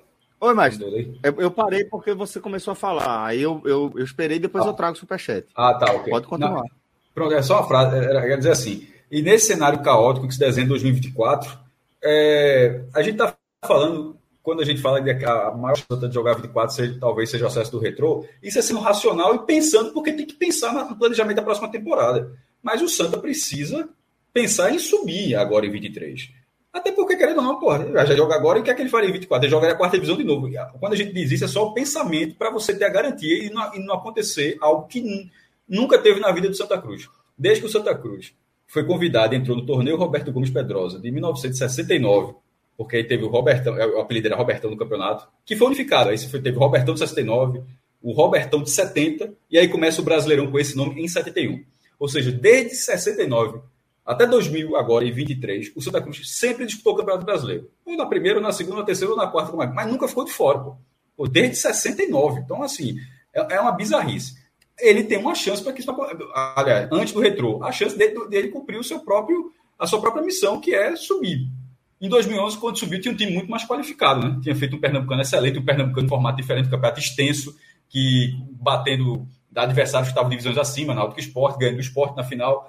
É, aliás, venceu o esporte três vezes naquele campeonato. E era um time encaixado e, e acabou subindo. E veja como é difícil. Ainda subiu no 0x0 nervoso com 13. Fácil não vai ser de jeito nenhum. Mas. E tinha um mata-mata menos, né, Maestro? E, e é um mata-mata menos. menos. Isso. Então o Santa não pode, nem, nem pode, nem vai. Não estou dizendo que vai, não, né? Mas assim, o 24, a merda já cobriu. Todo mundo já sabe, todo mundo já sabe que se não subir, talvez fixe em calendário, não vai ter Copa do Brasil, virtualmente não, é, não vai ter Copa do Brasil, porque não vai acontecer a matemática que coloca o Santos. Santa está fora da Copa do Brasil. Para isso não acontecer, o Náutico ganhar a Copa do Brasil, o Sport ganhar a Copa do Nordeste ou a Série B. Porra, não, não vai rolar. É, e se rolar, meu irmão, é um ano da porra. O futebol pernambucano deu tudo certo. Né? Assim, todo, porra, é, um ganhou a eu Copa vou dizer, se rolar, eu acho que o torcedor do Santa Cruz não vai comemorar, não. É melhor, não... é melhor ficar fora da Copa do Brasil, do, de, é. de, não, né? É. não, porque seria o Náutico campeão da Copa do Brasil. Necessariamente, não existe outra conta. O Náutico tem que ser campeão da Copa do Brasil para associar isso a um título do esporte ou no Nordestão na Série B. Se isso acontecer, o Santa vai para a Copa do Brasil. É, não sei se o torcedor do Santa faz muita questão no ano que vem, não. Mas, enfim, para a Série D, faz. Para a Série D, faz. E e aí, meu irmão, eu não sou diretor de futebol, a, a minha parte termina aqui no jornalismo de analisar e tal. Eu não, eu não, eu, se, eu, se eu soubesse a fórmula, eu estaria ganhando mais dinheiro, inclusive, né? Porque quem, meu irmão, quem souber essa fórmula aí, tá no mercado fazendo isso aí, porque é uma fórmula difícil. Ela existe? Ela Sim. existe, mas não, não, não, pô, se fizer isso, chega mais uns dois nomes ali, o time encaixa. Não, meu irmão, são dois nomes. Falta bastante, falta bastante coisa, falta claro. tempo para maturar esse time. E falta até o que Celso já falou para Arthur, mas isso eu acho que é o de menos, que eu acho que isso vai, não vai, na hora não vai acontecer, não. Que é como é que vai ser a torcida na, na Série D. No final, ano passado, tinha essa mesma dúvida, e começou ali 5 mil, 7 mil, daqui a pouco estava 10 mil, 15 mil, estava aquela mesma coisa sempre, o cara estava indo. Então basta uma, uma, umas duas vitórias ali que, que eu acho que, que esse abraço, mesmo time nessa situação, estaria um público que, no mínimo, transformasse uma atmosfera favorável. favorável. Concordo, viu, mestre? Continuo concordando. É, Ricardo Meira Vasconcelos. Parabéns, meu filho Arthur, nesse dia triste que o Santa nos deu. Você traz felicidade e orgulho para todos nós. Vem cá, teu pai mesmo? É. Puta é merda, aí é, porra, aí é uma resposta que eu, eu, eu devia ter lido isso de outro Nossa. jeito, porra. Pô, que então, massa. Um abraço aí para Ricardo Meira Vasconcelos. Um abraço, pô, um abraço. Que alegria que, que a gente tem aí, um cara como Ricardo na audiência. Maestro, e assim, você sabe que, pô, é cheio de, de surpresa, né? A gente. Tu acredita que eu fiquei sabendo agora, durante a live, que esta formação aqui, esta contratação, tem traços de nepotismo dentro do nosso projeto? Não ria, não. Não ria, não. É parente de alguém? Parente. É parente. É... Você quer, que... você quer revelar ou quer que eu revele? Tu vai, tu, tu vai no WhatsApp, vai contar? Fa... Veja só, não, eu vou faço ideia que... do que tu tá falando. Vou falar no ar, não sei se vou ser eu que vou falar ou se vai ser ele mesmo. Eu sou primo da esposa de Lucas. Porra, Lucas é primo de Maria, pô. Primo de, de, de Maria Liosi, ó. É porque o Recife é grande, mas não é tanto também, né? Assim, exato, pô, exato. então, é, velho, mas é... pô, ninguém, em momento algum, nunca passou por isso. Eu fiquei, assim, tomei um susto, pô, quando o Lucas veio falar, tu tá ligado? Falei, Meu irmão, não, velho. Não tinha a menor ideia, pô. Mas então, com essa mensagem de seu Ricardo, tá? E de, de essa, essa é, é, revelação, queria fazer essa homenagem aí. Arthur, mas, pô, fala aí com teu pai, né, velho? Nem que serve para pedir a benção, bicho. É isso, é isso. Obrigado aí. Não, não, não entendi muito essa felicidade, não, porque, pô, não, não é um dia muito para felicidade, não, mas o orgulho tá, tá valendo. Tá valendo. Você, é, o sentimento é 100% entendeu. recíproco. Você não entendeu. O seu pai. Você não entendeu, não. Quem e vê-lo. É você, rapaz. É, o seu pai, por eu sei, eu sei, eu sei. Na live dizendo... falando do Santa. Eu tô tá dizendo, eu tô dizendo que ele tá dando uma exagerada aí, uma exagerada. e já soube que a paixão vem do avô, né? A paixão é vem isso. do avô que contaminou seu pai e que passou para você, né? Exatamente. O avô de Mariá, inclusive. Uhum. Ele é meu ah. tio avô, né? É ah, entendi, entendi, Meu pai ele é de Campina Grande, foi Sim. trabalhar em Recife, e aí enquanto ele estava trabalhando em Recife nesse período, eu nasci lá. Mas quem fez meu pai ser Santa Cruz foi esse o avô de Maria, meu tio avô, no caso, que eu chamo de avô porque como vivi com ele tanto tempo que para mim ele é um, um avô. Tenho um o terceiro avô que eu, que eu, tinha. E aí, no caso, ele levou. O meu pai disse que o jogo que fez ele ser Santa Cruz foi aquele de Célio, em 93. Ele foi para aquele jogo, é ali que se apaixonou, virou Santa Cruz, e aí quando eu nasci já era todo mundo Santa Ou Cruz. Ou seja, a culpa é de Célio. Exatamente. a culpa do seu sofrimento hoje é de Célio. Exatamente. Seu Ricardo, um cheiro, querido. Obrigado, seja bem-vindo sempre, não apenas quando seu filho estiver por aqui, estará em várias outras oportunidades no que depender de mim, mas seja bem-vindo sempre. Fala, maestro, temos outros superchats aqui para ler na sequência. Você falou uma coisa que, que agora me deixou uma dúvida, Celso, em relação à culpa de Célio. Qual, qual, mas falando dessa, dessa tristeza agora, a culpa, tipo, a culpa dessa, dessa tristeza agora, esse Célio e tal. Bicho, esse resultado de hoje, já, já entra naquela fase, quando, quando uma fase, uma má fase duradoura, porra, todo clube de massa, algum é maior que outro, naturalmente, mas assim, você, todo mundo passa. Esse resultado, tu já, tu já consegue absorver melhor, ou tu já ou tu coloca esse de hoje num dos piores resultados que tu já viu, assim, do Santa, ou do Ibis foi pior, assim, como é que tu, como é que tu enxerga, dentro do recorte, assim, dos últimos 10 anos, assim, do que o Santa Cruz vem fazendo, o tamanho desse resultado do Petrolino, pelo que ele está representando, né? Já não só cair para o Petrolino, mas pelas consequências do, dessa eliminação.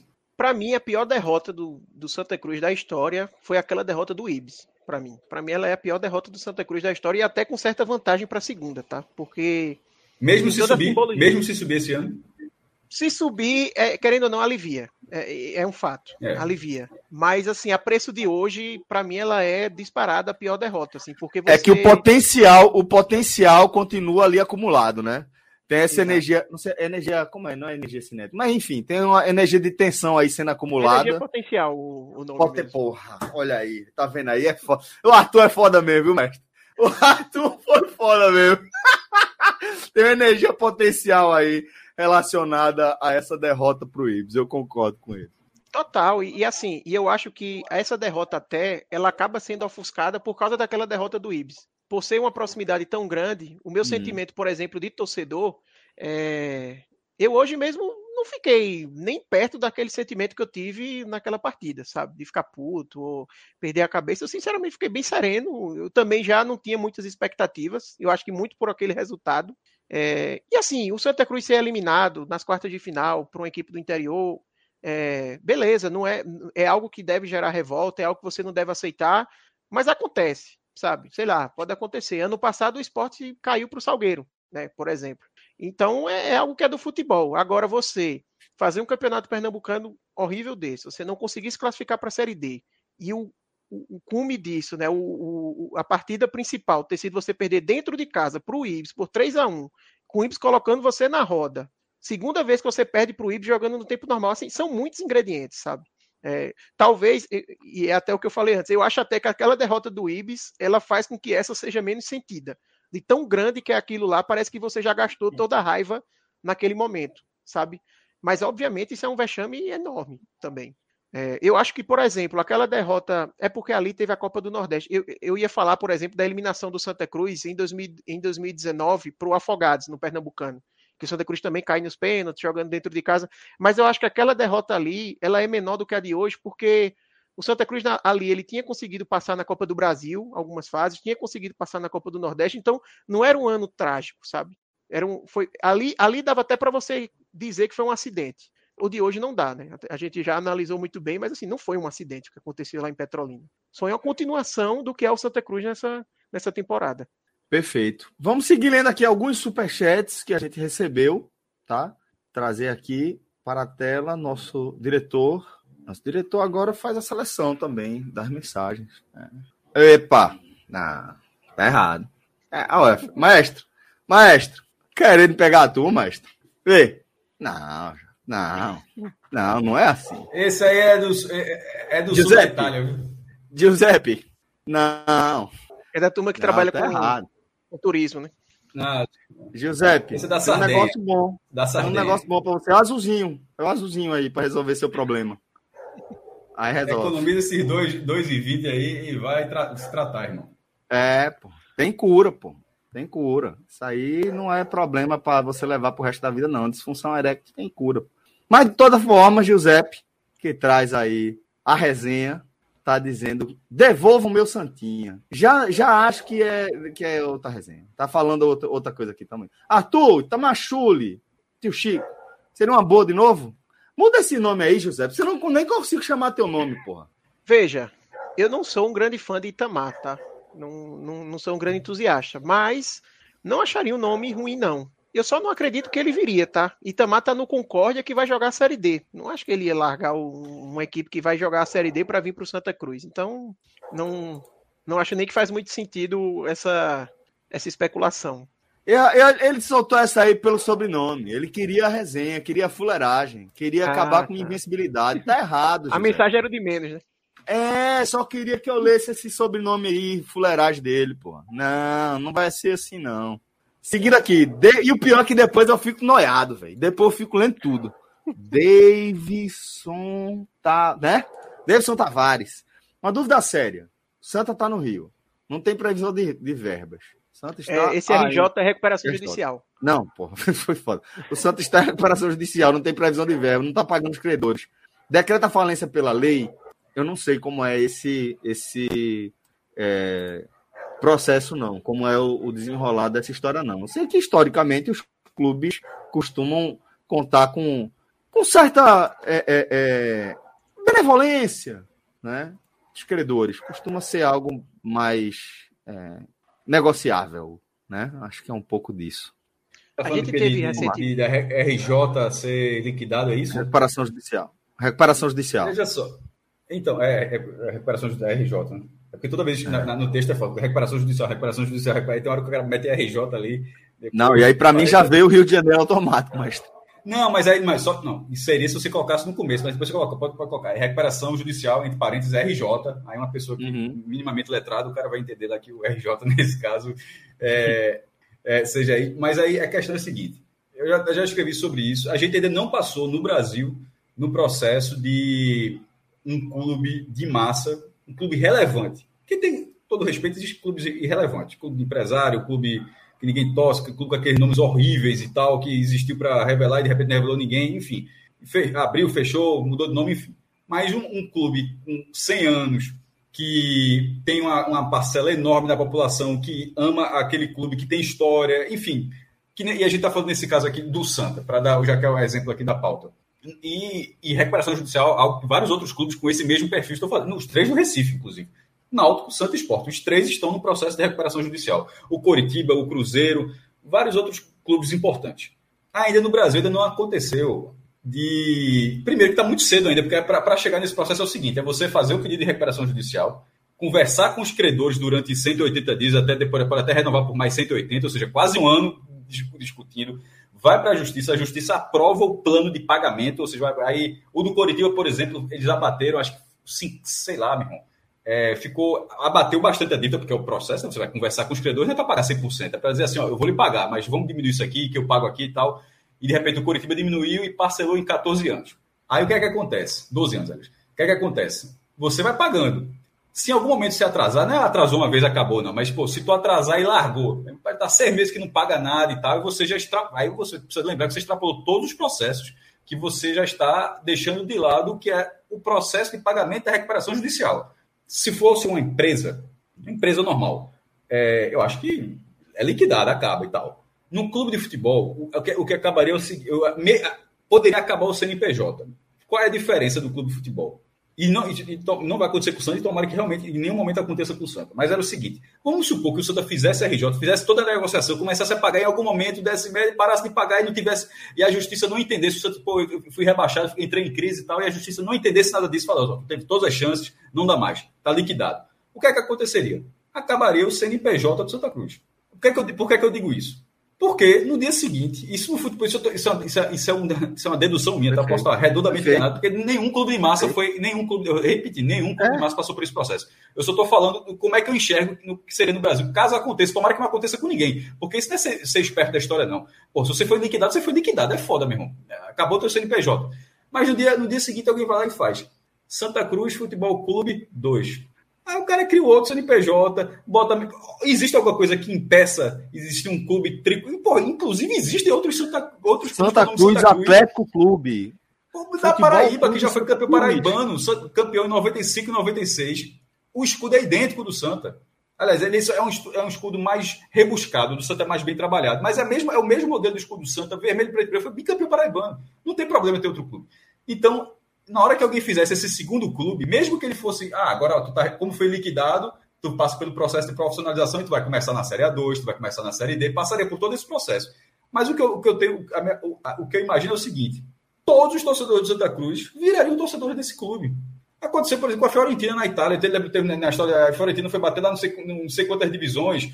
Foi, nem, nem, nem, nem se mudou o CNPJ, mas ela foi colocada na última divisão. Aconteceu com o Rangers da Escócia também. Porra, o time, 50 vezes campeão escocês, foi jogar a quarta divisão do Campeonato da Escócia, porque foi liquidado, foi mandado lá para a zona de rebaixamento. Ninguém deixou de torcer pelos caras, não. Quem some é quem não tem torcida. Um clube que tem entre um milhão e meio, dois milhões e meio, onde orbita ali a torcida do Santos, esse clube nunca vai deixar de existir. Agora, isso não significa que ele nunca vai deixar de ser problemático. Ele poderá ser eternamente um, um clube problemático. E de, e, de certa forma, já é uma certa eternidade. Porque, porra, eu tô com 40 anos, eu nunca vi o Santa ser diferente. Eu veja só, eu já vi o Santa, porra, e quando eu digo isso, é óbvio que eu vi o Santa ter bons momentos. Mas eles são muito efêmeros, pô. Tipo, vai ali, sobe em 2005, a campanha da porra 2006, vu, ganha a Copa, do, sobe em 2015, ganha a Copa do Nordeste 2016, vu de novo. É, a, a tola. Nos anos 90 não teve uma sequência assim. Consegue um grande resultado ali e nunca tem, uma, nunca tem uns 4, 5 anos como Fortaleza tendo agora. Aliás, ninguém teve, mas assim, só para dar um exemplo assim, não teve 4 anos na alta. Desde que eu me entendo com gente. Eu não, eu não vejo só, repetindo. Só, só essa frase. Desde que eu me entendo com gente, eu recordo do Santa tendo 4 anos na alta. E quando eu falo na alta, é só pernambucano, não, tá? É tipo, é um ano todo como Fortaleza, tipo, um ano todo bom. Fala. É, Vitor Aguiar, nosso editor de áudio, também repórter do NE45 do jogo hoje, falou o seguinte: lembrou, é o Genoa da Itália, o Belenense em Portugal. No chat, a galera lembrou também, como você falou, do Rangers na Escócia. Então, tem, tem essas, é, esses, esses exemplos aí, né? Rodrigão, a gente tem mais superchat, se eu não me engano. Tem, tem, acho que um Pedro, pronto, esse aí, Pedro, perfeito. Já foi direto, no, no ele tinha mandado um superchat e aí depois veio a mensagem, né? Mandei um superchat sem escrever porque eu sou leigo. Aí tá se abrindo aqui. Mas eu queria ter dito, e agora tá dizendo, que como rubro-negro vê o Santa Cruz ou o rival da Rosa e Silva, o Náutico não tem nome não, o Santa tem. Ver o Santa Cruz ou o rival da Rosa e Silva assim é muito triste e prejudicial ao futebol do Pernambuco.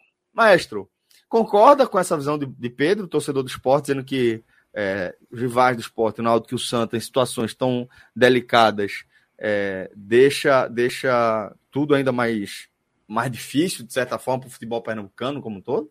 É impossível. Veja, a gente está num momento de, de negociação da Liga Nacional. Das, que é, nesse momento são duas ligas nacionais, Libra e LFF, cada um indo para o canto e tal. Qual o sentido disso? É de reforçar a coletividade em prol de uma melhora do Campeonato Brasileiro. Porque, do jeito que é, cada um fecha o seu negócio e tal, o Campeonato Brasileiro vai sendo desse jeito para sempre. Aí, alguém, aí, seguindo o que outros países já fizeram, sobretudo a Inglaterra, que é o principal modelo, de que um, uma coletividade onde todo mundo cresce, todo mundo vai pegar dinheiro agora, pague suas dívidas, porque se todos os clubes crescerem, o campeonato cresce, a tendência é que o Campeonato Brasileiro vire um campeonato melhor daqui a alguns anos. E, e deverá, isso, deverá acontecer. O seu time, o seu aqui, sei lá qual time você torce, mas talvez o seu time não melhore. Mas o campeonato como um todo, já que são vários outros times que estão assinando, talvez melhore. Trazendo isso para a esfera local. Como é, já que o calendário é, de Pernambucano você joga 12, 13 partidas, certo? Você joga 12, 13 partidas. Como é que pode ser bom o time que está dominante? Nesse momento, é, é, embora o Náutico seja o atual campeão, mas tecnicamente, o, na questão do desempenho técnico, é o esporte, certo? Mas como é que pode ser interessante, é, pode ser algo positivo para o esporte, gastar 12 jogos da dele com um desafio técnico que não o leva a nenhum lugar no restante da temporada, que é a parte mais importante da temporada, quando tem o Campeonato Brasileiro, ou até o Campeonato Paralelo, que é a Copa do Nordeste. Isso, isso não pode ajudar de forma nenhuma, inclusive traz uma própria pressão, porque naquela, na, fica aquela impressão de, porra, como é que tu não ganha um campeonato onde, onde todos os outros times são ruins? Na verdade, é, você acaba, você acaba não tendo nem tanto, não acaba nem tendo tanto mérito assim quando você ganha o campeonato, que a turma fica dizendo, pô, também um campeonato desse, aí vai para o Náutico, a mesma situação, porque o Náutico é o atual bicampeão. É, é, o bicampeonato do Náutico, da forma como aconteceu, Mudou a vida do Náutico. O Náutico foi rebaixado, pô. Não, não vou dizer que se ganhar campeonato estadual significa que você ganhou um carimbo, ó, esse time não vai cair porque o cara ganhou o estadual. Não é isso, não. Mas em algum momento da história, ganhar o Pernambucano significava se credenciar para ter uma ótima temporada. Nesse momento não é o que acontece. Nesse momento, é, é por isso que eu estou falando do Náutico. Nesse momento, o Náutico ganha o Campeonato Pernambucano e isso não tem a menor relação com o que o Náutico fará no, no, durante o Campeonato Brasileiro. Inclusive, inclusive não fez nada, foi reba, repetido, foi rebaixado. Aí o cara aí fala: sim, mas isso já aconteceu em Pernambuco? Já várias vezes. É, eu vou, antes de falar cenário mais recente, eu vou num, num, cenário que eu considero um dos maiores cenários. É, não do mal campeão estadual, porque eu acho que existem outros campeonatos, mas talvez um grande campeonato, que é o campeonato estadual de 75. Aquele campeonato estadual, onde os três times eram excelentes, não por acaso, os três. Náutico, Santo Esporte, os três times chegaram na fase final do campeonato. Eu já um negócio assim inimaginável.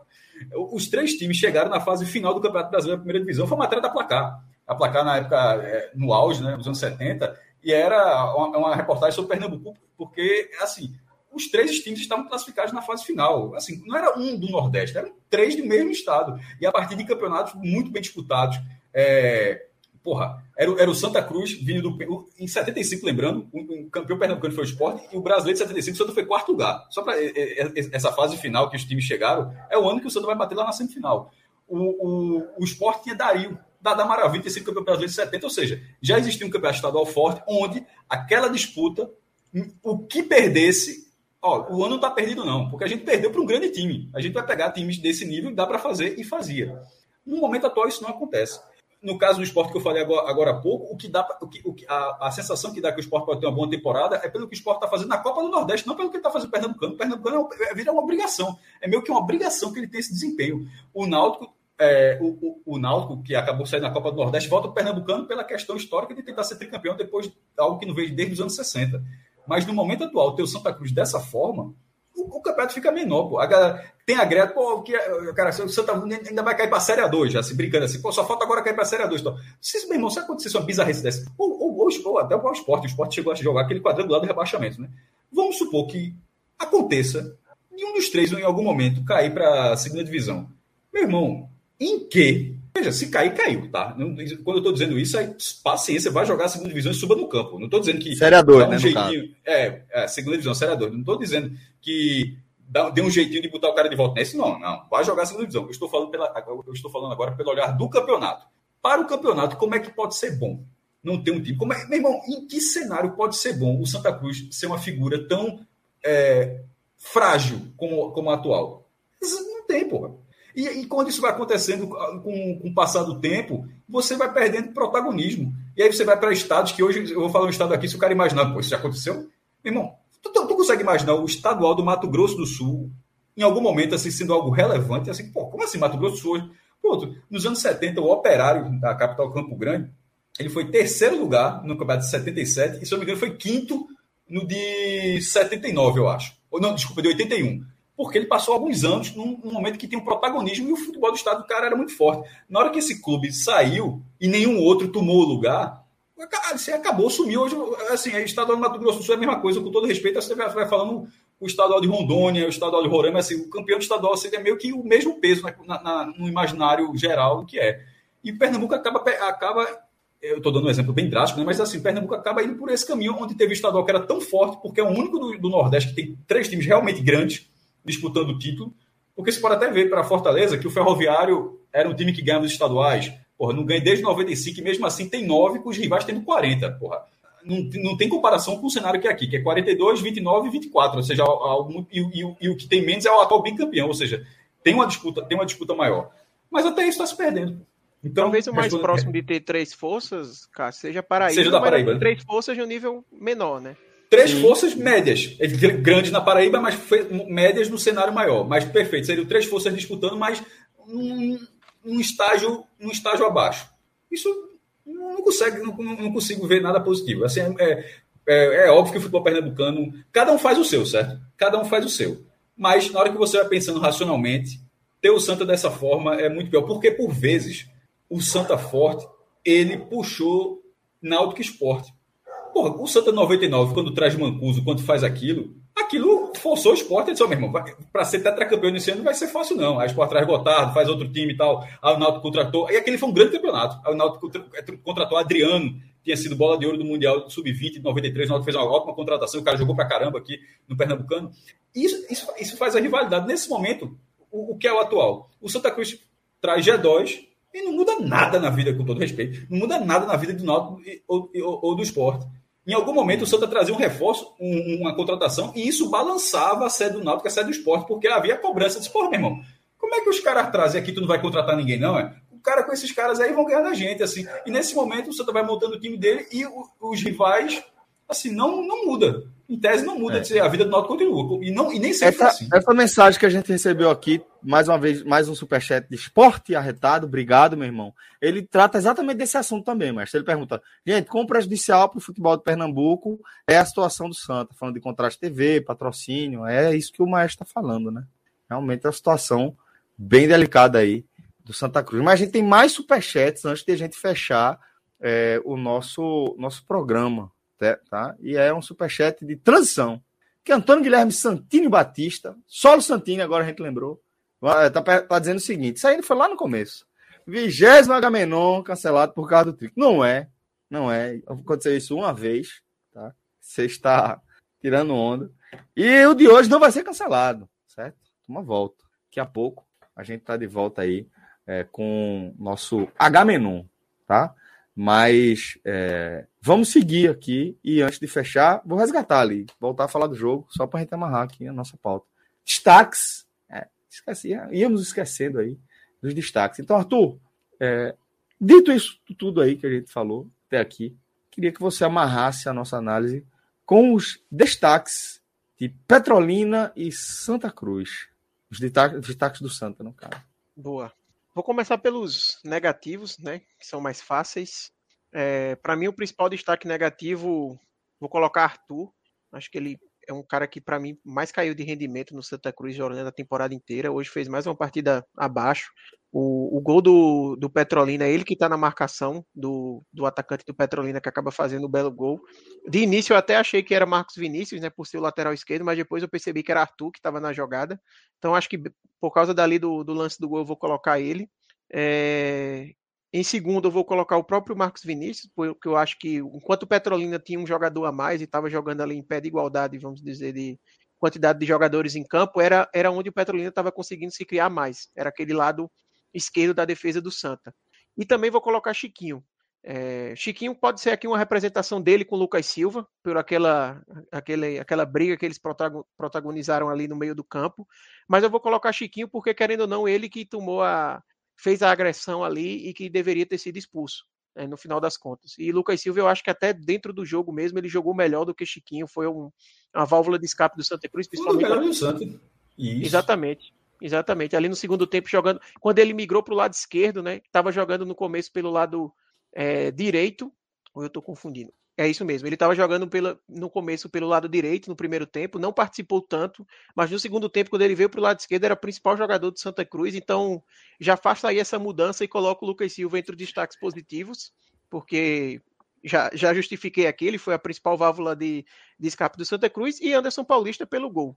Né? E aí, quando eu cito aqui Anderson Paulista, eu dou aquela cornetada também Felipe Conceição, que como eu já comentei no programa, não entendi como o Anderson Paulista ele não foi titular da partida.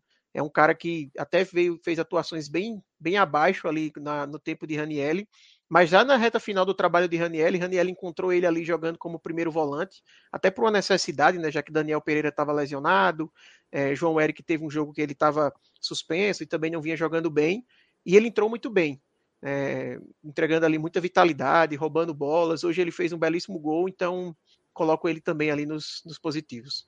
Acho que o terceiro poderia ser Michael, né? Para fechar no pódio, Michael, pelas duas defesas ali no final do jogo, embora para mim tenha ficado devendo nos pênaltis. Eu achei, esperava mais de Michael ali na, nos pênaltis, mas eu não vou colocar a culpa no goleiro e eu acho que ele fez o papel dele dentro do, dos 90 minutos. Maestro, e você, companheiro? Seus destaques só falar do Petrolino também, destaque Alan, é, goleiro do Petrolino, pelos dois pênaltis de, de, é, defendidos. É, e gostei também do, do, do, zagueiro, Mailson. Do Santa, Lucas Silva, foi a válvula de escape, a palavra exata, a expressão exatamente essa, válvula de escape, assim, boas jogadas, driblador, buscando a linha de fundo e ganhando a maior, a maior parte das jogadas, pelo menos assim foi assim que eu vi. É, eu, consigo, eu, consigo, ver esse positivo. Michael, eu acho que ele fez uma ótima defesa.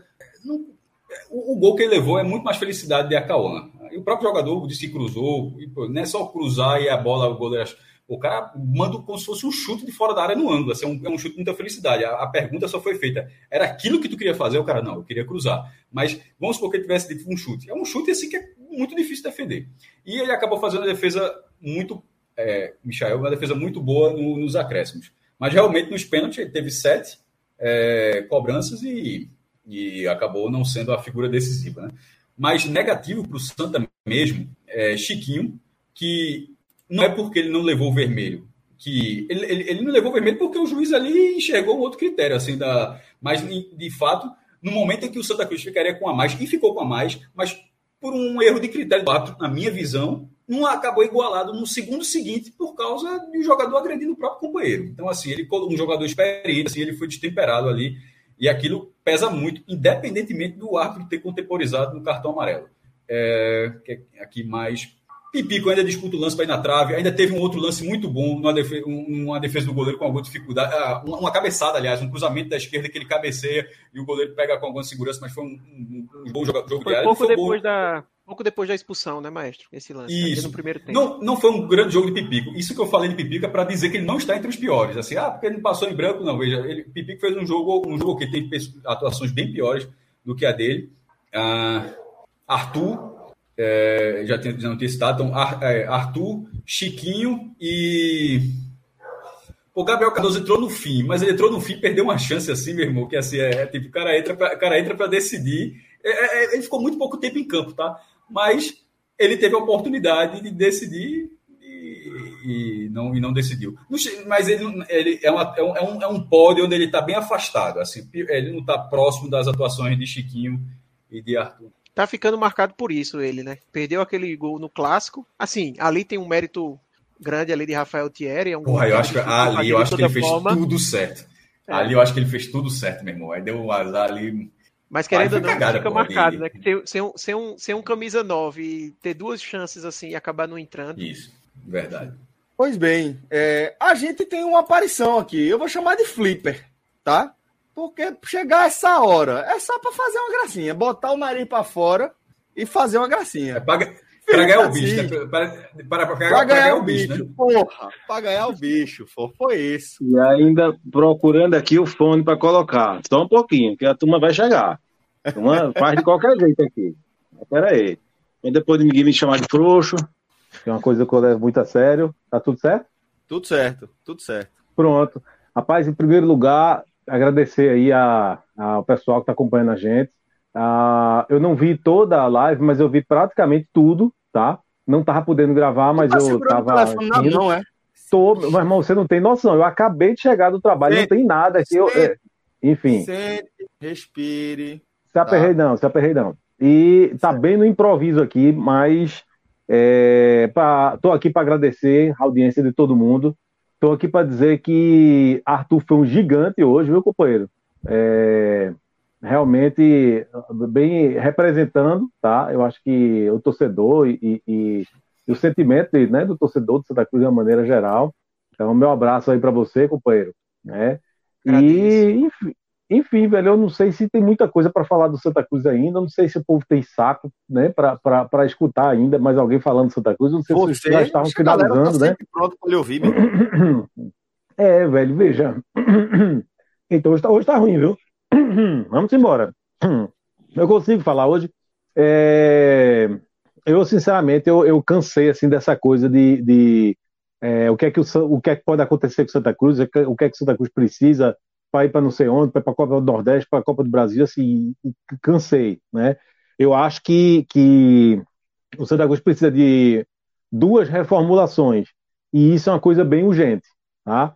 É, a primeira reformulação, evidentemente, é elenco, porque o jogo de hoje, ele provou, assim como o jogo contra o Ibis também, provou que o elenco do Santa Cruz é limitado, e provou que é, o culpado, digamos assim, não era Ranieri. Embora eu acho que Ranieri deveria ter saído, tá?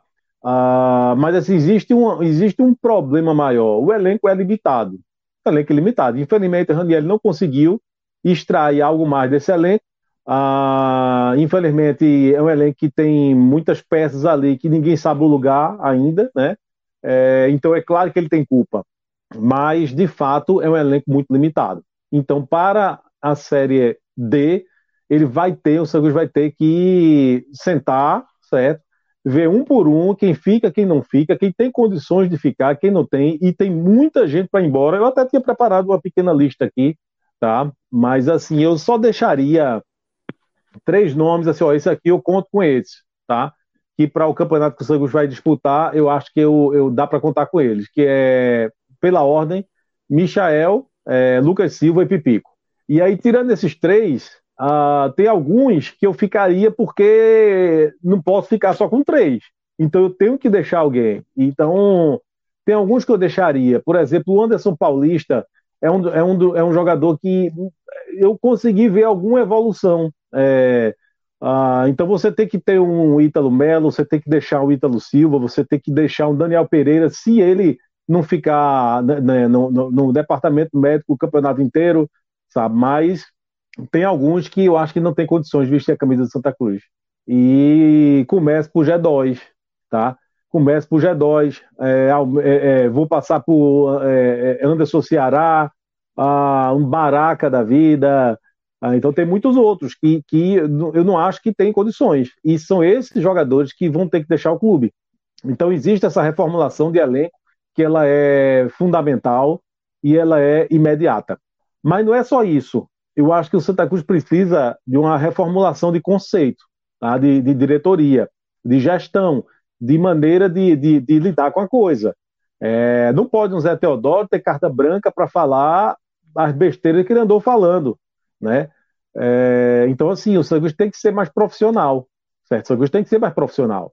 Porque quando você não é profissional, esse amadorismo, ele, ele contamina o elenco. Uma coisa é o elenco estar ciente que está num, num, num, clube que trata as coisas com profissionalismo. Outra coisa é o, o, o jogador indo para um clube, todo mundo dizendo, ah, lá você faz o. Sabe, não tem cobrança, lá é de qualquer jeito, lá é assim, lá é assado. Certo? Então ele já chega no clube com uma mentalidade que é muito difícil de você tirar depois. Meu braço está cansando, só um pouquinho, vou ver se eu mudo aqui. Se vocês continuarem me ouvindo. Sente, companheiro, sente, não se aveste, não. Sente, tentar, pega uma água, pega um café, que a turma quer lhe ouvir. Mas eu continuo, eu, eu tô com, com, com. Sentei, mas continuo sem tripé, então vai ficar balançando aqui o coisa. Lá ele, velho, aí é foda. É, pois é. Então, assim. É... O, só que o, o, problema é o seguinte: eu sei que o Santa Cruz vai fazer uma reformulação de elenco. Muito provavelmente vai fazer. O que a gente não sabe é se vai dar certo. O, gente, o que a gente não sabe é se vai é, é, se vai acrescentar, se vai ser um elenco mais forte do que esse que tinha aí. É, agora, quanto a outra reformulação, será que alguém acredita que daqui para a Série D o Cruz vai mudar, que vai ser mais profissional, sabe? Que vai, que os seus diretores vão, vão saber o que devem ou não devem falar, o que podem ou não podem falar, o que é preciso evitar e como falar? Não acredito. Então, infelizmente, acredito que essa segunda reformulação que eu estou pedindo, que para mim é, é importantíssima, é fundamental, ela não vai acontecer. Uh, eu acho que tem muito, assim, não é que tem muito pouco, né? É que já foi falado sobre o jogo de hoje, eu vi que vocês falaram já, é, e realmente deixa aquela impressão que a gente já batia nessa tecla há muito tempo, que eu não, nunca vi uma evolução do Santa Cruz. Eu nunca vi. Eu vi um time que começou de um jeito e que só fez cair de rendimento. Mas que, e eu falei e discuti com o Fred aqui algumas vezes, é, eu acho que um, duas vezes, enfim, que eu discordava dele, eu não via, não via. A, a, a, é, é, acho que a maneira como o Santa Cruz jogou em determinados jogos mais difíceis é, foi por causa de questões pontuais. Era um goleiro que estava inspirado, era um time que estava com, com mais atitude, porque já tinha motivação natural de você enfrentar um esporte que era dado como, por exemplo, como amplamente favorito, né? vai golear, não vai. Então isso, é, sabe, dá uma, você ganha motivação, é, entrou com atitude, enfim, as coisas de certo modo deram certo, seu goleiro está extremamente inspirado, e aí você vai lá e segura o empate, quase consegue a vitória. Mas não dá para você associar isso a uma melhora de rendimento. Isso não aconteceu. O Santa Cruz não foi um time melhor do que vinha sendo. Ele mostrou em algumas situações, em alguns jogos, alguma coisa a mais. Mas a verdade é que o Santa Cruz estava devendo há muito tempo e nunca deixou de estar. O Santa Cruz nunca fez uma brilhante apresentação. O Santa Cruz fez, talvez, vamos lá, o que é que o Santa Cruz jogou bem esse ano? Fora, veja só, fez dois bons jogos ali no pré-nordestão. Tirando aquilo ali, ele fez uma partida razoável contra o Náutico. Acho que poderia ter ganhado do Náutico se não fosse o goleiro que falhou, né? Poderia ter ganhado aquele clássico. Ah, fez uma partida dentro de suas limitações, uma partida de razoável para boa contra, contra o esporte. Acho que razoável, tá? foi um jogo razoável. É, fez um jogo razoável contra o Sampaio Corrêa, né, no Arruda, e tirando isso, a gente vai, assim, é, é, sabe, ter uma dificuldade para achar alguma coisa a mais, né? Então o jogo provou de hoje, mais uma vez, né, que o Santa Cruz é, tem um elenco fraco, que tem algumas peças que, que, que ainda uh, não estão no seu devido lugar, tem alguns setores que tem espaço, que tem buraco, que tem problema, e isso é, é um cenário que a gente já vê há muito tempo. Não sei se Cássio quer perguntar alguma coisa, e tu se arrumando ah, aí para perguntar. É... Mande, mande, Brasa. Tinha falado para Arthur mais cedo, é... eu não vou dizer a resposta dele, não vou esperar a sua desse jogo de hoje, da forma como foi, para o que representa para esse momento do Santa, até para o futuro do Santa, nos últimos 10 anos, não ir muito mais longe que isso, não, mas nos últimos 10 anos, como é, já entrou numa fase de, de absorver absorver logo a derrota, ou, essa de hoje é uma derrota pesada né, dessas que o Santa teve nos últimos anos? Ela está ali entre uma das mais pesadas? Ela está entre as mais pesadas, não pelo jogo, somente o jogo, mas por, pelo contexto, né? Eu vi mais ou menos essa, essa parte. É, eu, eu vou divergir de Arthur em algum ponto, assim, porque é um, é um, é um. Aí é uma opinião, tá? É minha, assim, eu posso estar enganado, mas ah, para mim, os rebaixamentos assim do Santa Cruz, é, o primeiro rebaixamento para a Série C, eu vou ampliar um pouquinho, que você tinha pedido 10 anos, eu vou ampliar um pouquinho, mas assim, acho que o primeiro rebaixamento, porque também faz pouco tempo, o primeiro rebaixamento para a Série C e o primeiro rebaixamento para a Série D, eles foram muito doloridos, tá? É, muito mais do que depois. Muito mais do que o segundo rebaixamento da Série C, muito mais do que o segundo rebaixamento da Série D. Porque não tinha, nunca tinha acontecido. Né? Eu lembro de um, de um, de um jogo, Santa Cruz e, e, e CRB, é, que foi em Maceió. O jogo foi empate, eu acho que foi 2 a 2 eu estava nesse jogo, lá no Repelé. E o Santa Cruz estava perdendo o jogo, o Santa Cruz fez 1 a 0 aí o CRB virou o jogo, e aí o CRB já comemorando a vitória, coisa e tal, o Santa Cruz foi lá no finzinho e empatou. E aí alguns, a, a organizada ali do Santa Cruz puxou alguma coisa assim, a, é, é, é, Série C eu nunca fui, alguma coisa assim, assim, que era uma provocação ao CRB. Então, veja, quando acontece a primeira vez, né, quando você. É, aquela queda ali, eu acho que foi ainda mais dolorida. E não estou tirando o peso da de hoje, não, tá, gente?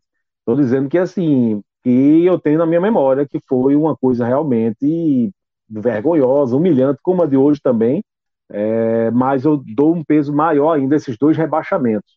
Tá? É, imagina o seguinte: tem, tem gente que tem a, a, capacidade de ser reprovado na escola, o que eu acho um absurdo, né? E aí, veja, você vê todo mundo evoluindo e você permanece no mesmo estágio, certo? Todo mundo vai para frente, todo mundo passa a ficar à frente, à sua frente, né? E você fica estagnado. O rebaixamento, minha gente, olha o que o nome diz, é rebaixar, é dizer assim, você não faz mais parte deste grupo aqui, infelizmente, o seu lugar agora é mais embaixo, né? E é, desde que, que, que a Série B passou a ser mais valorizada, e o, o, a Série A passou a, passou a ter menos clubes, enfim, e a Série B passou a ser uma realidade para grandes clubes do Nordeste, não, não, não, não era mais uma vergonha, um absurdo você estar na Série B, embora todo mundo queira estar na A e todo mundo ache ruim quando cai para B, mas não era mais um escândalo você estar na Série B, até porque ela passou a ser frequentada por, por de vez em quando por alguns clubes ali né, do, do, G12, digamos assim. Né? Então você veja que o Corinthians foi, foi bater na Série B, o Internacional bateu na Série B, o Grêmio bateu na Série B, o Vasco virou já é, é, é participante assíduo da Série B. Então, é, é, tudo isso meio que ok, mas assim, a C não. A C, quando o Santos foi para a primeira vez na história na Série C, né? É, e, e, também assim o primeiro rebaixamento para a Série D, porque era, começou ali, né? Até então o brasileiro era A, B e C, com, com uma série C diferente, né? Que eram, eram muito mais clubes, coisa e tal, e era um série C meio que com cara de D hoje em dia. Mas, velho, a verdade é que foi criada uma quarta divisão e o Santa Cruz foi lá e inaugurou a quarta divisão. Eu acho que esses dois rebaixamentos eu coloco como, do tudo que eu vi, os dois piores momentos, assim, os maiores vexames. Embora este momento atual do Santa Cruz talvez seja o pior da história, por, né? porque mais uma vez a gente não vê perspectiva, né? mas é, naquele ano. Agora, passando do, passando do passado para o possível 2024. Pois é, veja bem. Ai, meu Deus. Eu, eu, eu, uh, o problema, Cássia, é que é o seguinte: é, é uma coisa assim, que não deveria acontecer mas eu, eu, eu, meio que já está acontecendo, né? De você você deixar de, de, se, de se indignar ou se indignar com, num patamar menor, se indignar menos. Isso não pode acontecer. Você não pode permitir, o torcedor do, do Santa Cruz, ele não pode se permitir não se indignar, entendeu? Porque é um vexame muito grande, é um, é um, um, um, um poço que a gente já disse aqui, que a gente acha que está no fundo do poço, e o Santa Cruz vai lá e cava um pouquinho mais. E o poço fica mais fundo, aquele poço que você achava que estava no fundo. Né? É, então eu vejo, eu só respondi assim que eu acho que em termos de tristeza, sabe, de tristeza, de ir para casa, sabe, chateado, de ir para casa, meu irmão, sem querer fazer nada, sabe, aquela que não é nem questão de, ser, de estar puto, é mais do que estar tá puto, é você sentir a dor, é você sentir aquele momento e dizer, velho, hoje eu não tô, se me chamar para tomar um ali, eu, tomo, eu não quero, velho, eu não quero. Então eu senti muito isso no, é, na, no primeiro rebaixamento da Série C para a Série C e o primeiro rebaixamento para a Série D. É, mas não significa que este momento não seja igualmente ruim ou talvez pior. Né? É, existe um, um, um processo uh, diferente, né? a coisa de, de, de, decretar falência, enfim, existe um, um, talvez as contas do clube esteja numa situação hoje em dia ainda pior do que nesse momento que eu citei, que foi bem próximo, né? Foi logo em seguida, o primeiro abaixamento a C, logo depois a D, né? É, então talvez as contas estejam ainda piores hoje em dia, é, talvez a perspectiva de futuro seja pior ou igual no caso de quando foi re, rebaixado pela primeira vez para a Série B, mas naquele ano, naquele momento, depois de três anos, o Santos conseguiu sair né, da Série D, e depois saiu da C e foi bater na A. neste momento, a gente não consegue vislumbrar a curto prazo que venha acontecer a mesma coisa. Né? É, então, por isso que talvez a, a, a, o momento deste ano, eu acho que o termo é esse, é, talvez seja ainda mais dramático, tá, Cássio? Eu acho que é isso. Tá? Eu senti mais aqueles dois, mas de, este momento talvez seja ainda mais dramático. Uma coisa muito interessante que foi falado, fala, fala, e eu não sei, eu não sei exatamente, porque eu, é, alguém perguntou e quem respondeu, acho que foi Arthur que respondeu, não sei quem perguntou, falando da coisa da torcida do Santa Cruz, né? De que Celso dizia que que é mais ou menos isso que eu falei, né? Que, que, que ele falava assim, da resiliência da torcida do Santa Cruz, né? É, e que perguntou se, se acho que se, se tinha alguma mudança, né, Arthur? Acho que foi por aí, né? É, o que muda, na minha opinião, é, e, e, e, agora eu vou falar mais como torcedor, tá? É, eu acho que, que a, a, a paciência vai ficando menor, né? Então você passa a aguentar menos. Eu sou capaz de dizer a vocês que se o Santa Cruz criar um fato novo, positivo, uma, qualquer coisa que seja, daqui para a estreia da Série D, se trouxer meio jogador que alguém acha que pode dar certo, se alguém inventar uma conversa fiada e ó, vamos chamar a torcida, não sei o que, não sei o que, a torcida vai estar presente, certo? Até porque vai passar um tempo sem jogo e vai estar presente em bom número, certo? Arrisco a dizer isso agora vai estar presente em bom número e vai surpreender a gente. A gente vai estar aqui dizendo, porra, sabe? Agora, mas é o que vai acontecer. Então, mas assim, eu, pra, só para concluir, o que acontece, o que acontece é, você vai, mas você vai, vai com uma paciência menor, sabe? Então, assim, aí se acontece, como aconteceu no ano passado, você estreou diante do bom público e tal, e aí você já apanhou dentro de casa, você já largou apanhando, né? Então, é, é, é, é, dessa fase, essa, essa, essa, a, a resiliência, a resiliência é, muda é, desse sentido. Né? É, ele já, já não aceita. Né? O torcedor já olha assim, se quer saber de uma coisa, de novo, velho. De novo, é a mesma coisa. É a mesma coisa, não vai mudar, não. Enfim. Então, é um cenário diferente do que foi naquela primeira vez que o Santa foi na Série D, né? Onde houve uma insistência maior. Eu acho que, que é um pouco do que, do que Celso falou, viu? É, assim, talvez, não me entenda mal, mas talvez seja um pouquinho disso também, porque acaba se perpetuando o mesmo modelo. Porque, a, a, tipo, aconteceu isso com o Santa e você falou, se ganhar dois jogos, volta, volta, tipo, vai estar todo mundo lá fazendo o que sempre faz. Não há, não há um. É, vai estar. Tá, quando, quando, você diz que a paciência vai estar um pouquinho, ela vai, ela vai estar, ela vai estar aqui, mas vai estar ali.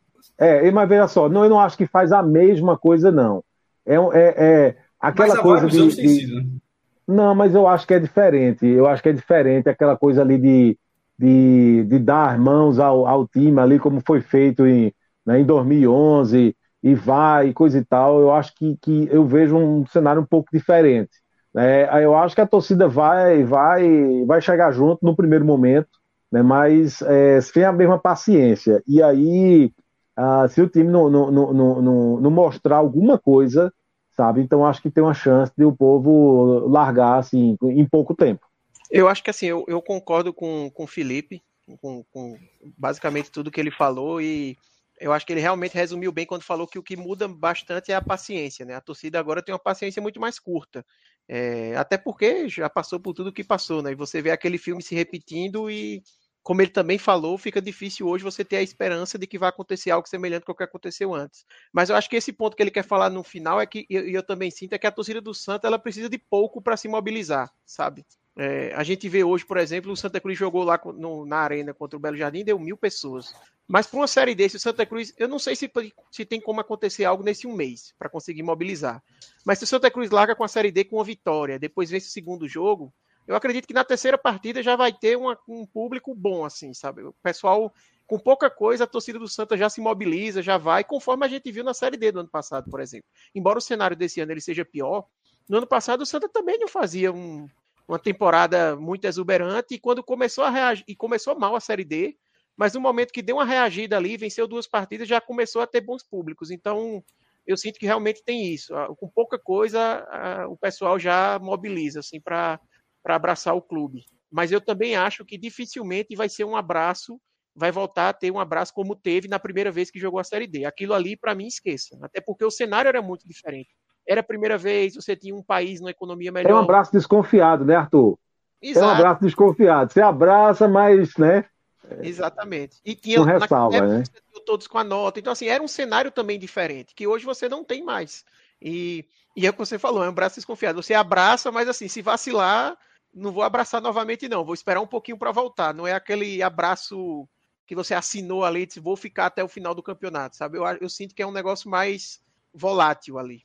O, o, o, o, ruim, assim, é que acaba que uh, Felipe Conceição, que já chegou, né, assim, a galera tava meio, não gostou muito da contratação dele, né? O pessoal tava pedindo a saída de Raniel, mas não necessariamente a chegada de, de, de Felipe Conceição.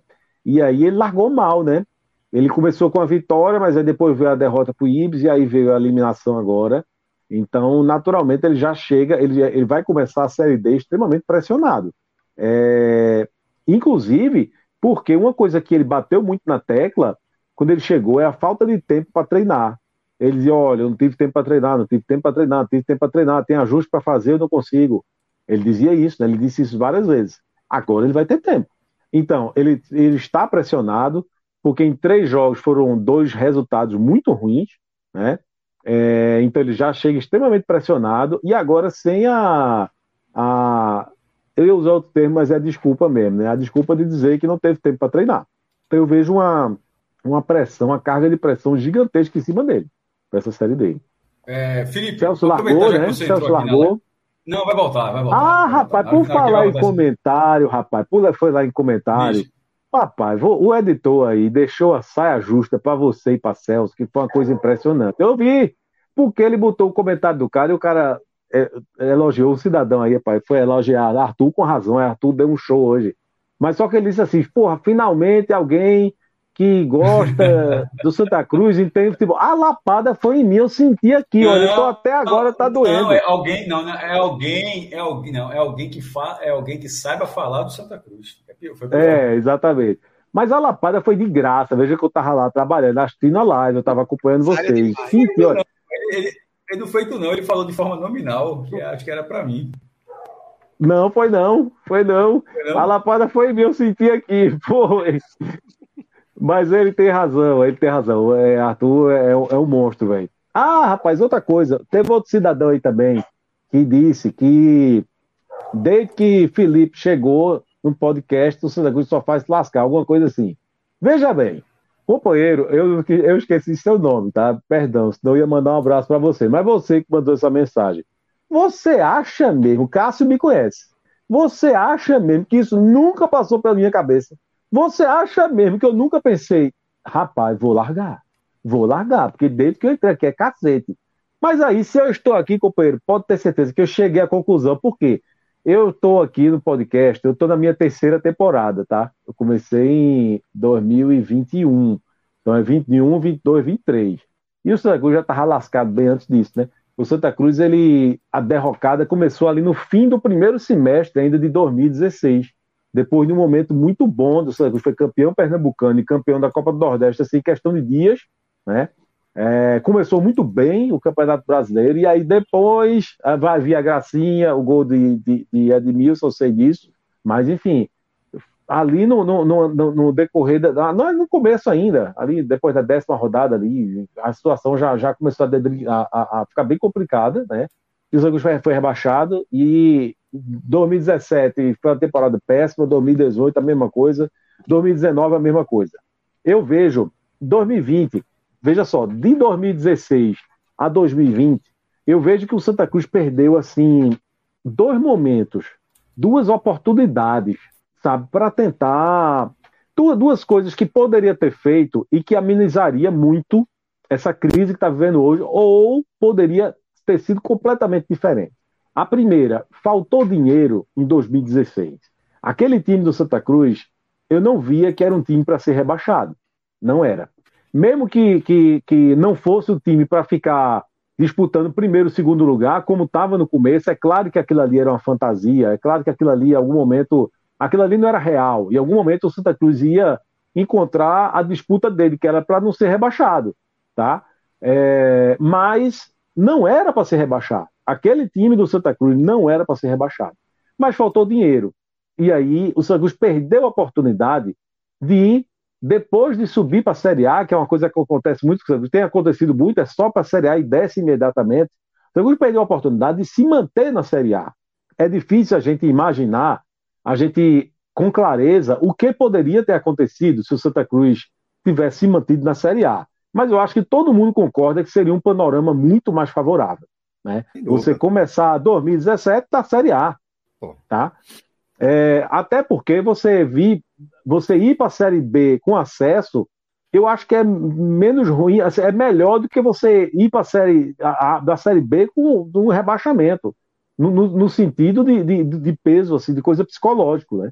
É, mas enfim, e o outro momento que o Santos perdeu, aquele Pernambucano de 2020, não era para ter perdido.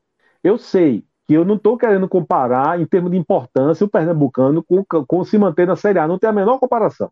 Não tem a menor comparação. Mas eu quero dizer que, assim, velho, você, pelo menos, você é, é, é um fato novo. É você, sabe, é um fato positivo. Velho, você levantou a taça, você não evita ficar numa fila que o Santos já está. Sabe aquele momento que você já começa a falar em fila de título? O Santos já está nela, né? Então, enfim, teve esses dois momentos, né? E eu não estava presente no podcast nenhum desses dois, tá? Mas, enfim. Ô, Mas Franja. Que eu acho... Diga. Ô, Franja, é, eu, eu estava em outras atribuições aqui, enquanto você estava é, fazendo alguns, alguns dos seus comentários, sempre bastante pertinente.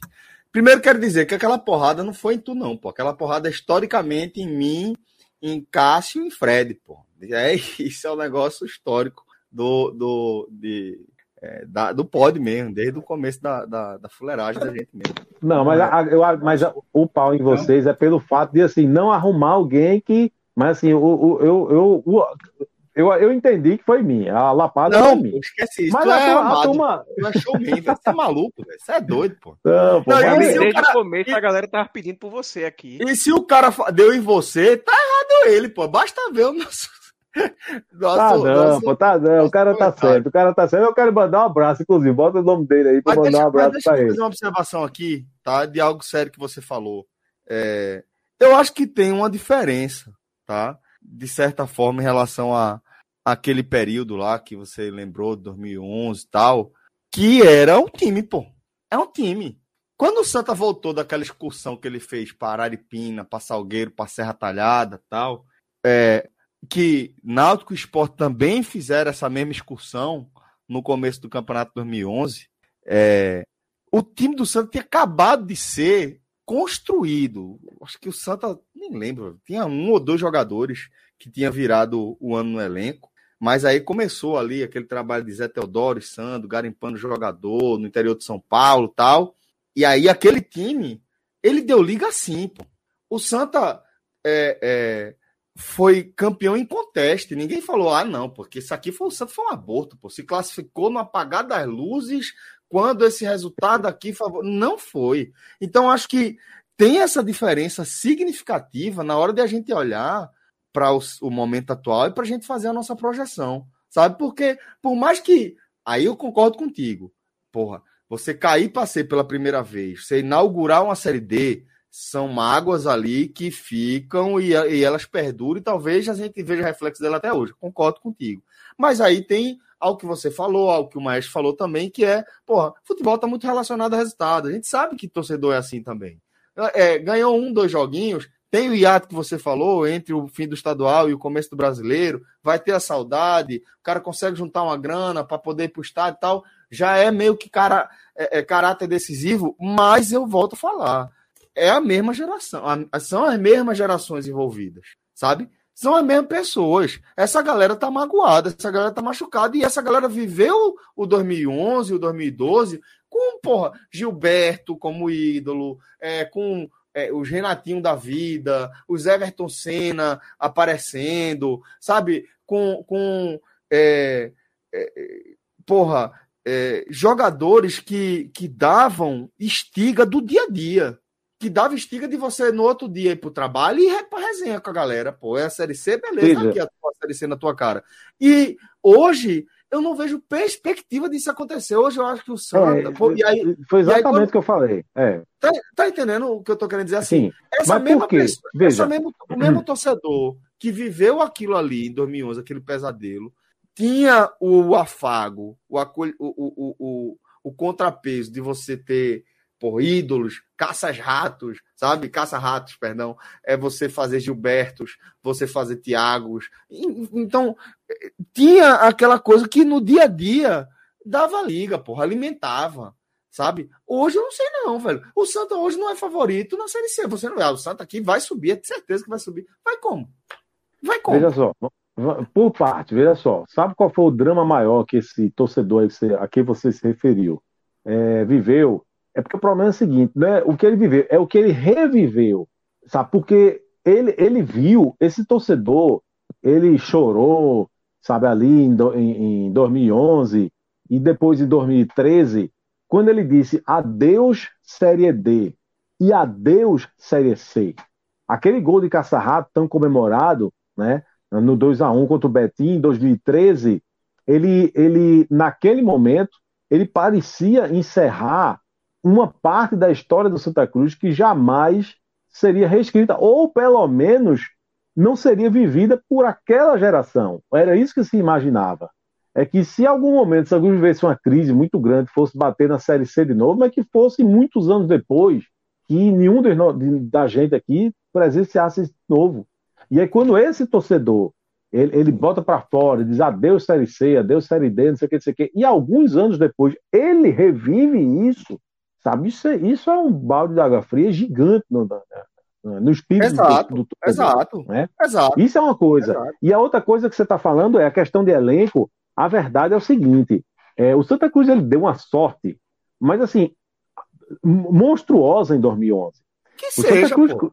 Né? Que seja. Porque mas deu o Santa Cruz era tão liso quanto. deu frutos, pô. Tinha algo o Santa Cruz que não tem 2011, agora, que é jogadores da base jogando é, bem, por exemplo. Isso. É, mas Nathan, aí é outra discussão. aqui, Natan, sabe? Sim. Quando é que o Santa vai ter outro Natan? Não, não vai. E assim, é, e, na verdade, a gente meio. Eu já falei isso aqui da última vez, eu acho que foi a última vez que eu participei.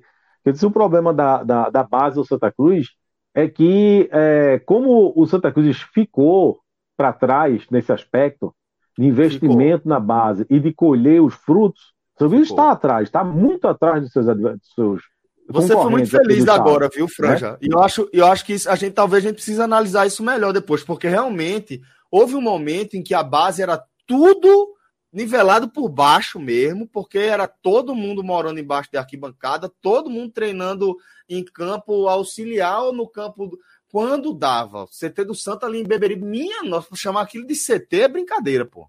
Sabe? Então, assim, é, é...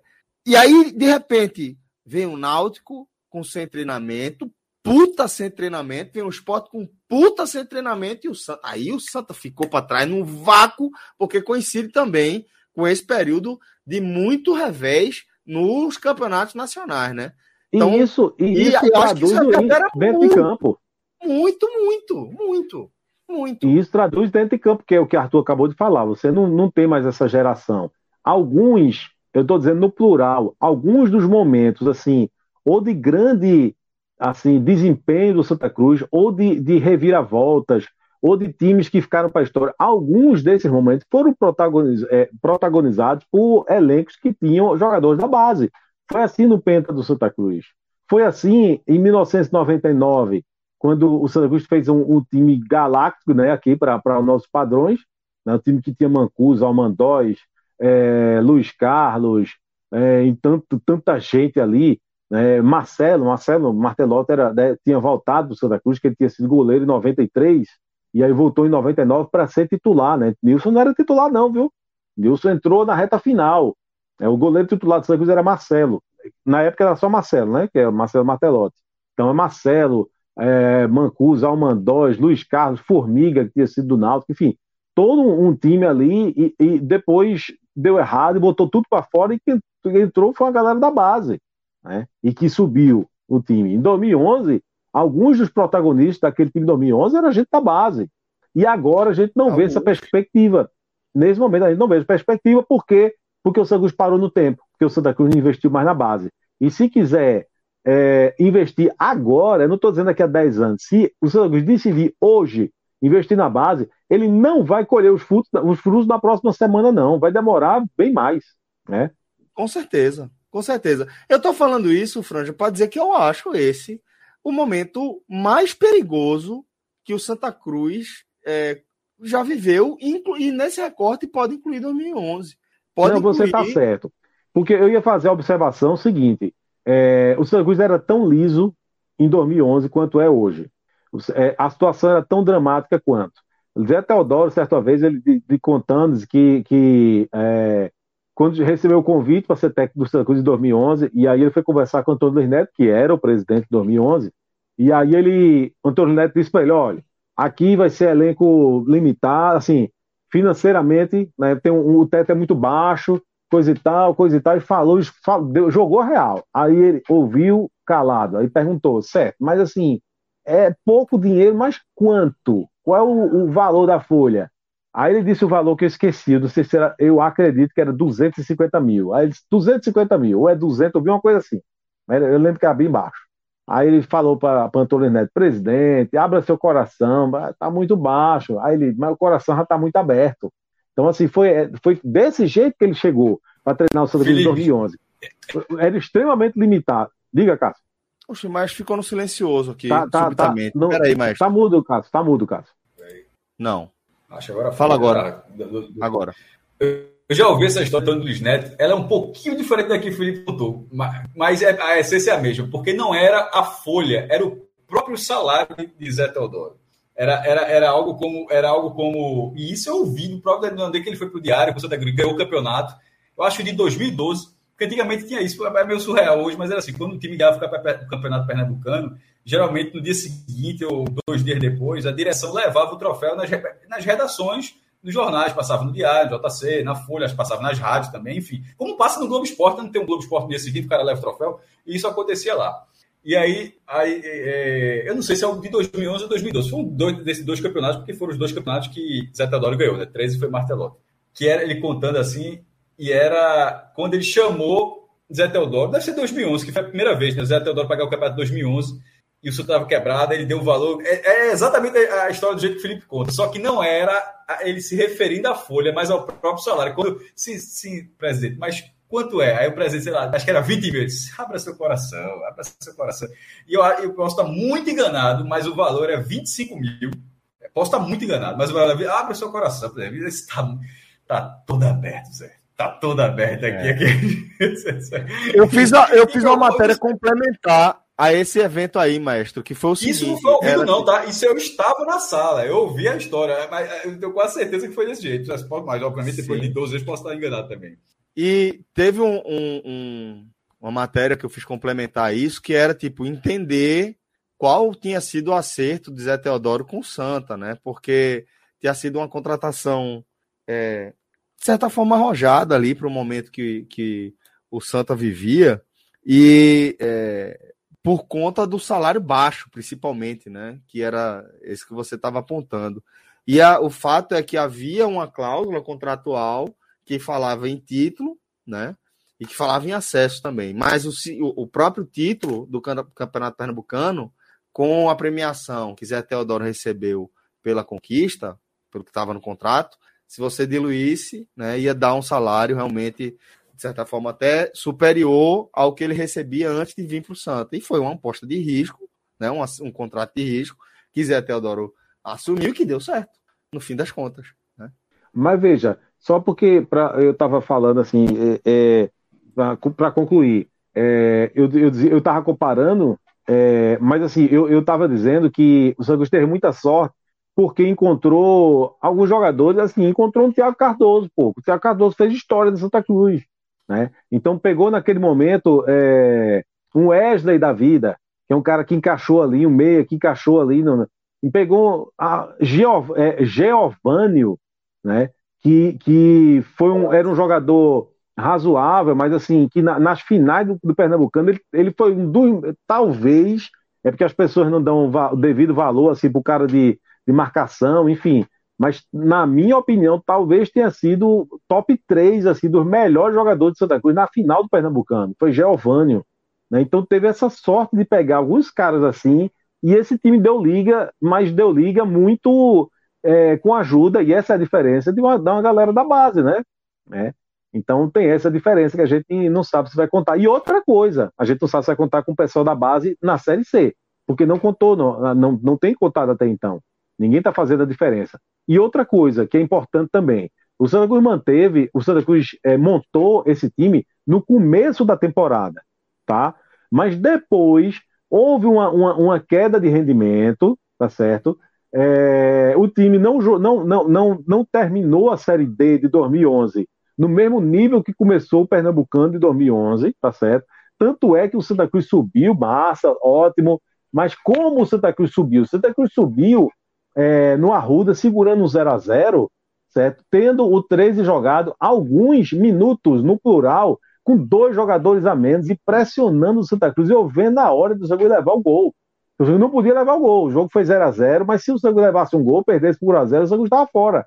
Né? Por quê? Porque você perdeu, porque, é, desculpa, porque é, caiu de rendimento, né? voltando aqui o raciocínio. Porque é, perdeu alguns, alguns.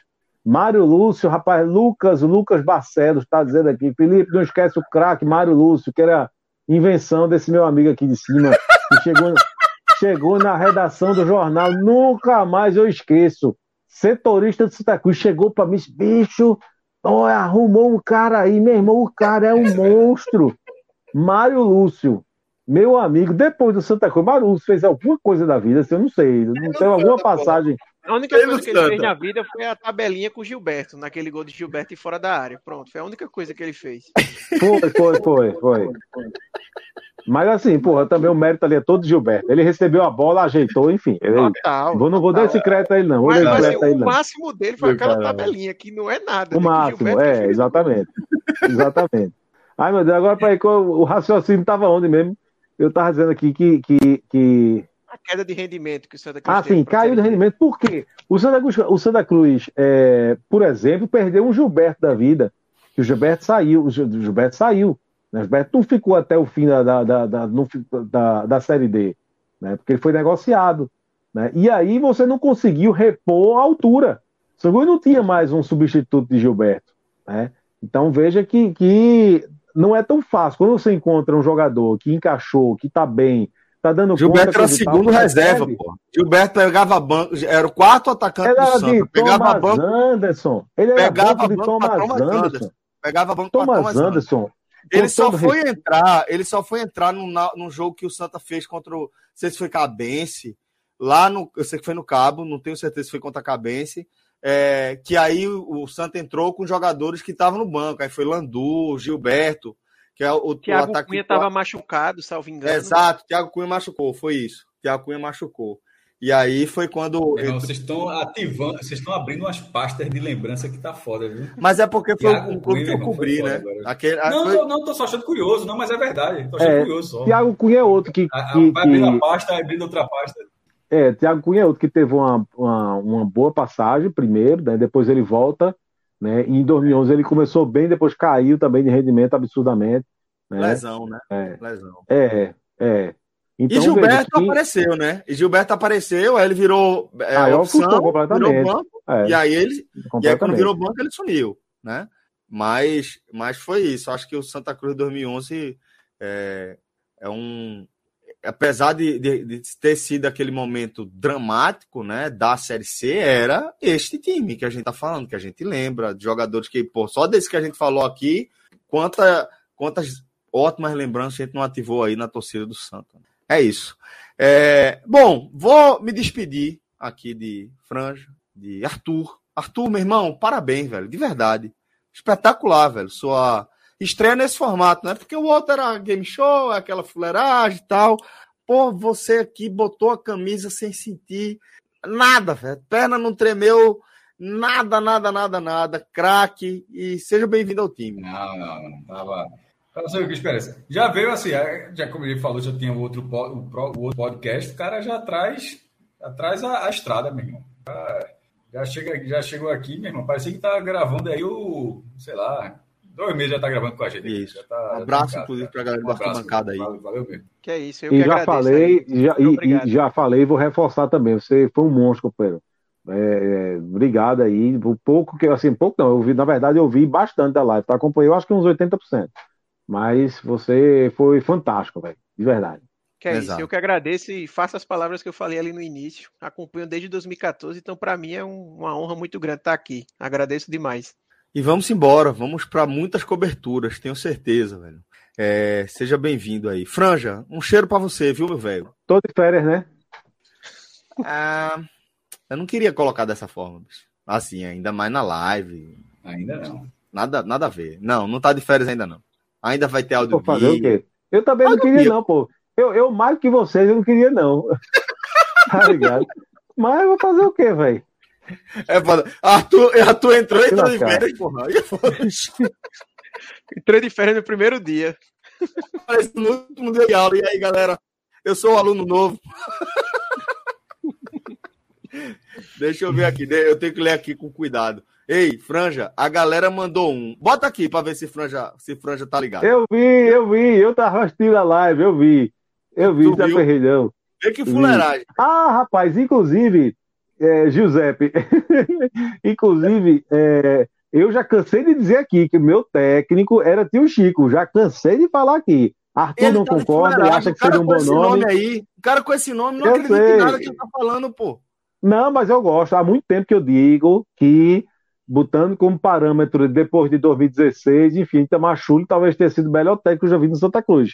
Foi o que fez o time jogar melhor. Agora a torcida do Santa Cruz tem um, tem um ranço com o Itamar por causa do título perdido do Pernambucano em 2020 e com razão, né? Mas, assim, é, a verdade é que eu, eu achar, eu, de, de, todos esses técnicos que eu já vi, dos últimos, o time mais organizado era o do, do tio Chico. Eu canso de dizer isso aqui, faz tempo. Arthur não concorda, que eu vi, ele mais acha que poderia ser um nome também para agregar. Não sou um grande oh. entusiasta, mas, mas entendo sua, sua opinião. Qual foi a mensagem que tu tinha colocado aqui pronta? Agora deixa eu ler com cuidado, né? Porque Giuseppe veio com essa fuleiragem aí e deixa eu ver. Gringo Nord. Ok. Adoro o programa de vocês. É como tudo que sonhei na minha infância se tornasse realidade. Passava horas na tela da TV esperando um comentário de 5 segundos do meu time. Parabéns. Porra, velho, é... eu, eu ainda fico meio emocionado, bicho, quando eu escuto esse tipo de depoimento, porque eu, eu me vejo também nesse comentário, tá? Eu também, velho, tudo que você falou nessa frase aí, de certa forma, representa a, a minha fase onde eu só consumia e não produzia conteúdo né, sobre futebol local. E eu sempre, eu sempre tive essa coisa, ao ponto de, porra, acordava mais cedo para me arrumar mais cedo para vir, para ver o Mala, velho. Era o Mala e quem? Como era? Pô, programa para passar aqui Isso de... não é da minha época, não. É o ah, quê? Roberto Nascimento, pô. Luiz, Luiz é... não, era os malas. Pô. Roberto, Nas... Roberto Nascimento e Luiz Muniz. Isso, isso, exatamente. Na RWM Produções. RWM Produções. Perfeito. Então, pô, eu vi aquilo ali que passava 6 horas da manhã, sei lá que horas era aquilo, pô. Depois passa, passava, depois de Batman. E o e Batman que, a gente tá, que eu tô falando é Batman dos anos 60, que passava, era a primeira coisa do dia que passava no SBT. Era, acho que era, era no SBT, isso eu tô enganando. Era, é aquele que o cara dá um burro e fala, pô, parece um desenho, assim, aquele, aquele é o dos anos 60. Cássio, depois do Batman. Sessão nostalgia agora, meu amigo. Tu vai dizer que tu não assistia? Não, não, não sei nem o que tá falando aí. Era, sabe não, não. demais. Você não estava na aula, você, você sabe. Não, falando sério, falando era o sério. desenho vou. Não, vou falar sério. Desenho, é claro não, que era série. Meu irmão, e depois falar... esse negócio de esporte, que era a única forma de você ver os, os gols da noite anterior. Que, pô, era Exato. foda você ver, você escutar os jogos e dormir e não saber como é que nada daquilo aconteceu, tá ligado? Mas, pô, cara, você imaginava. Você, você imaginava. E depois você via, você via se bater com gabarito mental, né? Ia ver o gol. Exatamente. Que era na outra barra. Adilson né? Na minha cabeça Júnior, assim, esses narradores traduziam tudo que eles estavam vendo para você, você absorvia e você criava na sua cabeça como tudo aquilo tinha acontecido. Aí no dia seguinte aí você viu o lance, aí disse, ah, porra, como é que foi? Pô, bateu mesmo, pô, o lance tal. De vez em quando eu fuleiragem, de vez em quando eu ah, perigando a bola vai quicar, se a bola tá longe pra caralho da área. Mas, meu irmão, eu gostava, porque era bom demais, é aquela, aquela, aquela emoção. é, na, gostar naquele cenário, já que não tem opção da, da TV, daquele cenário de, de você, de o cara tá fazendo, prendendo. Pô, é muito forte, pô. O cara tá falando durante uma hora e meia e tá prendendo você a uma paixão que você não tá vendo. Irmão, é. de um jogo de futebol. É um negócio assim mágico, na verdade. É mágico, claro que é mágico. Aí no dia seguinte você vê como mágico tinha sido Exatamente. Então, um abraço, tá, meu irmão? Um abraço, André. André tá falando ainda aqui o seguinte: eu comecei a acompanhar vocês na pandemia quando tudo estava muito ruim, vocês eram um alento para meus dias melhores. Obrigado. Porra, André, obrigado. Vocês também. Pode ter certeza, vocês foram um alento aí pra gente durante a pandemia. Mais do que isso, pô, vocês foram basais. Vocês foram pilares de nossa sanidade mental e de nossa viabilidade financeira, tá? Então, Chegou minha hora de ir embora. Sempre muito obrigado. Eu tava segurando você até agora para Fred aparecer. Fred, que veja, às 9h20 9h20 ele sugeriu. Fred é foda, pô. 9h20 ele sugeriu, ó, bora emendar a live que a gente tinha combinado que ia ser separada, porque eu argumentei todas as coisas que tinha para argumentar, então bora emendar. Aí eu fiz. Tá, não, beleza. e tem outra. Eu seguro Antes aqui. de eu entrar, Celso, não, escuta, veja só, escuta, escuta. eu tô falando há quanto tempo aqui? Não é isso! Aí, aí veio, Antes de eu entrar, ele disse, eu preciso de um minuto. Beleza, tranquilo, eu só preciso comer aqui rapidinho, não sei o que, não sei o que. Aí ele fez, Aí eu, tu vai chegar que hora? Não, minha previsão é chegar 10 horas. Oxi. Aí o cara, minha previsão é chegar 10 horas para entrar 10 e 25 e eu tô. A gente é gigante para segurar esse, para esperar esse homem. Na verdade, eu tomei um susto quando eu entrei naquele momento e vi vocês no ar. Eu disse, tá, os caras ainda estão falando. Porque quando eu vi Felipe perguntando, foi assim: eu entrei no grupo, vi Felipe ainda dá para entrar. Esse Felipe é doido, pô, já acabou a live. Aí eu fui no YouTube. E vocês com a porra lá, tá, tá Santa Cruz, que o caralho, que não sei o que, Afogados e Cássio dizendo que é o Petrolina, que não sei quem, que o Serra Talhada, que. Tá, Cássio tá falando do Itacuruba. Pronto, lembrei. Eu disse, caralho, os caras estão falando do Itacuruba, porra. Ai, Celso Zina, nuclear, só, caralho. Aí você tá, você tá viajando a maionese. Isso aí foi com 5 minutos de programa, pra você dizer que a gente então, ainda estava aí, falando. Aí eu olhei o Itacuruba, é tipo, o Itacuruba foi 5 minutos de programa. Não, Cássio, eu, eu, primeiro eu liguei assim, eu disse, Cara, você tá com Uruba, não, que é uma usina nuclear. Eu disse, meu irmão, os caras estão. Já é Agamenon, não, ainda é Santa Cruz, que é, os temas se misturam. Cássio, Aí, eu disse, Olha, vou dizer uma coisa a tu. História contada por Fred. Você pega assim e tira logo na base. Pronto, e pode jogar fora, porque aí, calma, pô, 80% é conversa. Real. Eu olhei, o assunto era esse. Aí eu olhei lá, o, o, o marcadorzinho tava lá no começo. Aí eu adiantei, senão já acabou, pô. Tá vendo? Isso aqui foi o começo do programa porque Cássio estava corrigindo o Celso, que Celso falou que a classificação passou entre os dedos, e Cássio, não, passou longe de passar entre os dedos. Não, não pô, foi isso não, pô. Foi isso não. Eu falei que. Eu falei, tipo, é, o Petrolina mais uma vez chegando na semifinal, só que é porque a gente tinha acabado de falar que era mais uma campanha do interior chegando não, na semifinal. Porque teve Cássio dizendo assim também, que o Santa Cruz em nenhum momento a classificação escapou entre os dedos. Não, isso ele concordou, isso eu falei também, ele concordou. Fred, tu tá, tu tá parecendo, Fred, tá parecendo aquele aluno que chega... Eu, tu agradeceu a Cássio dois minutos de, Tu agradeceu a Cássio pela Dois minutos de informação Mas pro resto do grupo. Eu falo o quê? Aí um lero-lero da porra aí. Tá, tu tá segurando o cartaz. Aí eu adiantei até o final, mas ainda tá Aí eu fui no grupo e disse, bicho, pessoal, 9h20, o que eu tava implícito ali o sujeito oculto, o objetivo oculto, no final das contas, era assim: agora segurem mais 40 minutos no ar. E, porra, vai Também conhecido como uma hora, né? É, aí são os acertos dos ponteiros. É que né? Fred é assim, vê. A, a loja da cabeça de Fred é assim. Porra, 10 e 15, 9, 9 e 20, 10 horas é uma coisa só. 10 horas, 10 e meia é uma coisa só. Ou seja, é. Mas 9 e 20, 10 e meia é uma coisa só. Mas peraí, peraí. Ainda tinha, ainda tinha o protagonista da noite para estrear, para entrar em cena. Eu disse, eu, eu falei irmão. o quê? Meu irmão, eu, eu, leio, eu leio a mensagem, deixa o Felipe lá com as maluquices dele uma horinha. É o tempo bom. É o tempo bom. detalhe, detalhe é o seguinte, as maluquices dele, tá ligado? Obrigado, Fred. Obrigado, viu? É bom saber. É, pô, Você é curte aqui. É loucura, é loucura. E aí? Agora é o seguinte. Eu perguntei, Felipe, agora o Felipe é inteligente. Vice. Eu perguntei assim: tu vai largar? Ele viu que minha, que minha pergunta foi capciosa. Não era que ele ia largar do trabalho para entrar na live. Era se ele ia largar. Fred, tem, tem aqui um teste que, que Rodrigo me mandou para saber se você tava ligado na live mesmo.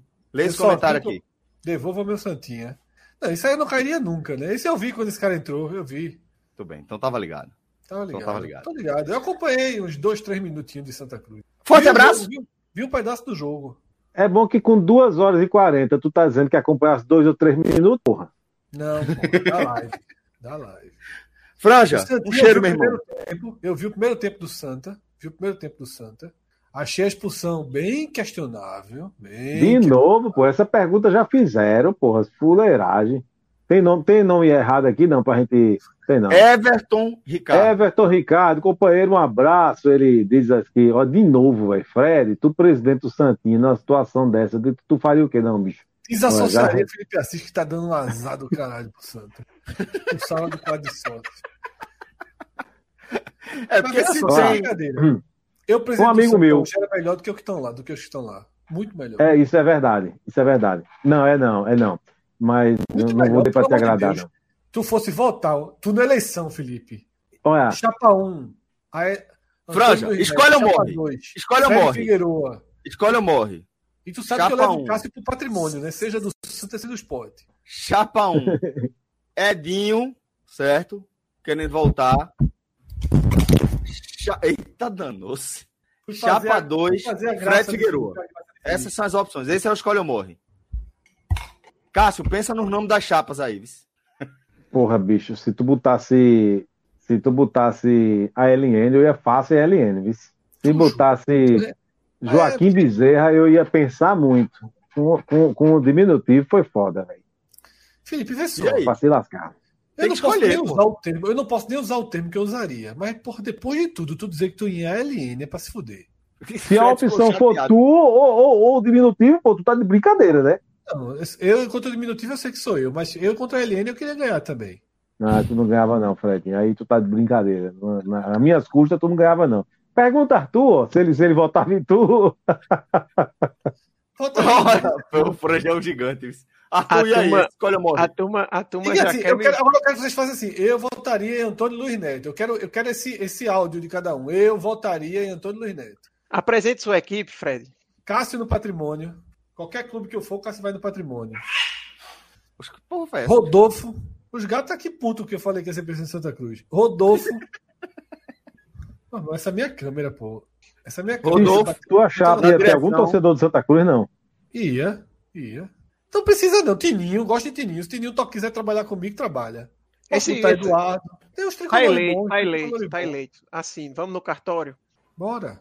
A, a, a equipe foi boa aí. A equipe compensou, Felipe. A equipe Rapaz, compensou. Só, eu fui atleta de Santa Cruz. A equipe compensou, é do caralho. Eu fui atleta de Santa Cruz. Eu sou filho Ó, de Bora deixar de conversar. Atleta, atleta não, né, Fred? Atleta tu não vai não, né, Fred? Tu jogou reserva, lá, tu fez de conta, tu enrolou. Atleta tu fosse quando na tua vida? Ou tu acha que tu, hoje em dia tu é atleta? Tu é um brincalhão. Eu tô mais perto hoje em dia do que quando eu era criança. Pelo menos as dores dos atletas eu sinto pra caralho. Mas aí todo velho sente esse bicho. Eu sinto, pô, eu não faço nada. todo velho sente. Ó, Felipe, vê só. Franja, agora, é aproveita, meu irmão. Vai-te embora, velho. A gente precisa começar o Agamenon. Fred vai te arretar aí. Minhoca, começa quando a Série D? Série B? D de dado. de semana, né? Passando esse no outro. Não, D de dado, pô. Ah, D de dado? Eu acho é. que é maio, né? Acho que é 14 de maio. De 7 de maio. Daqui a um mês, daqui a um mês. Um mês, mais ou menos um mês. É, Tem o áudio guia ainda.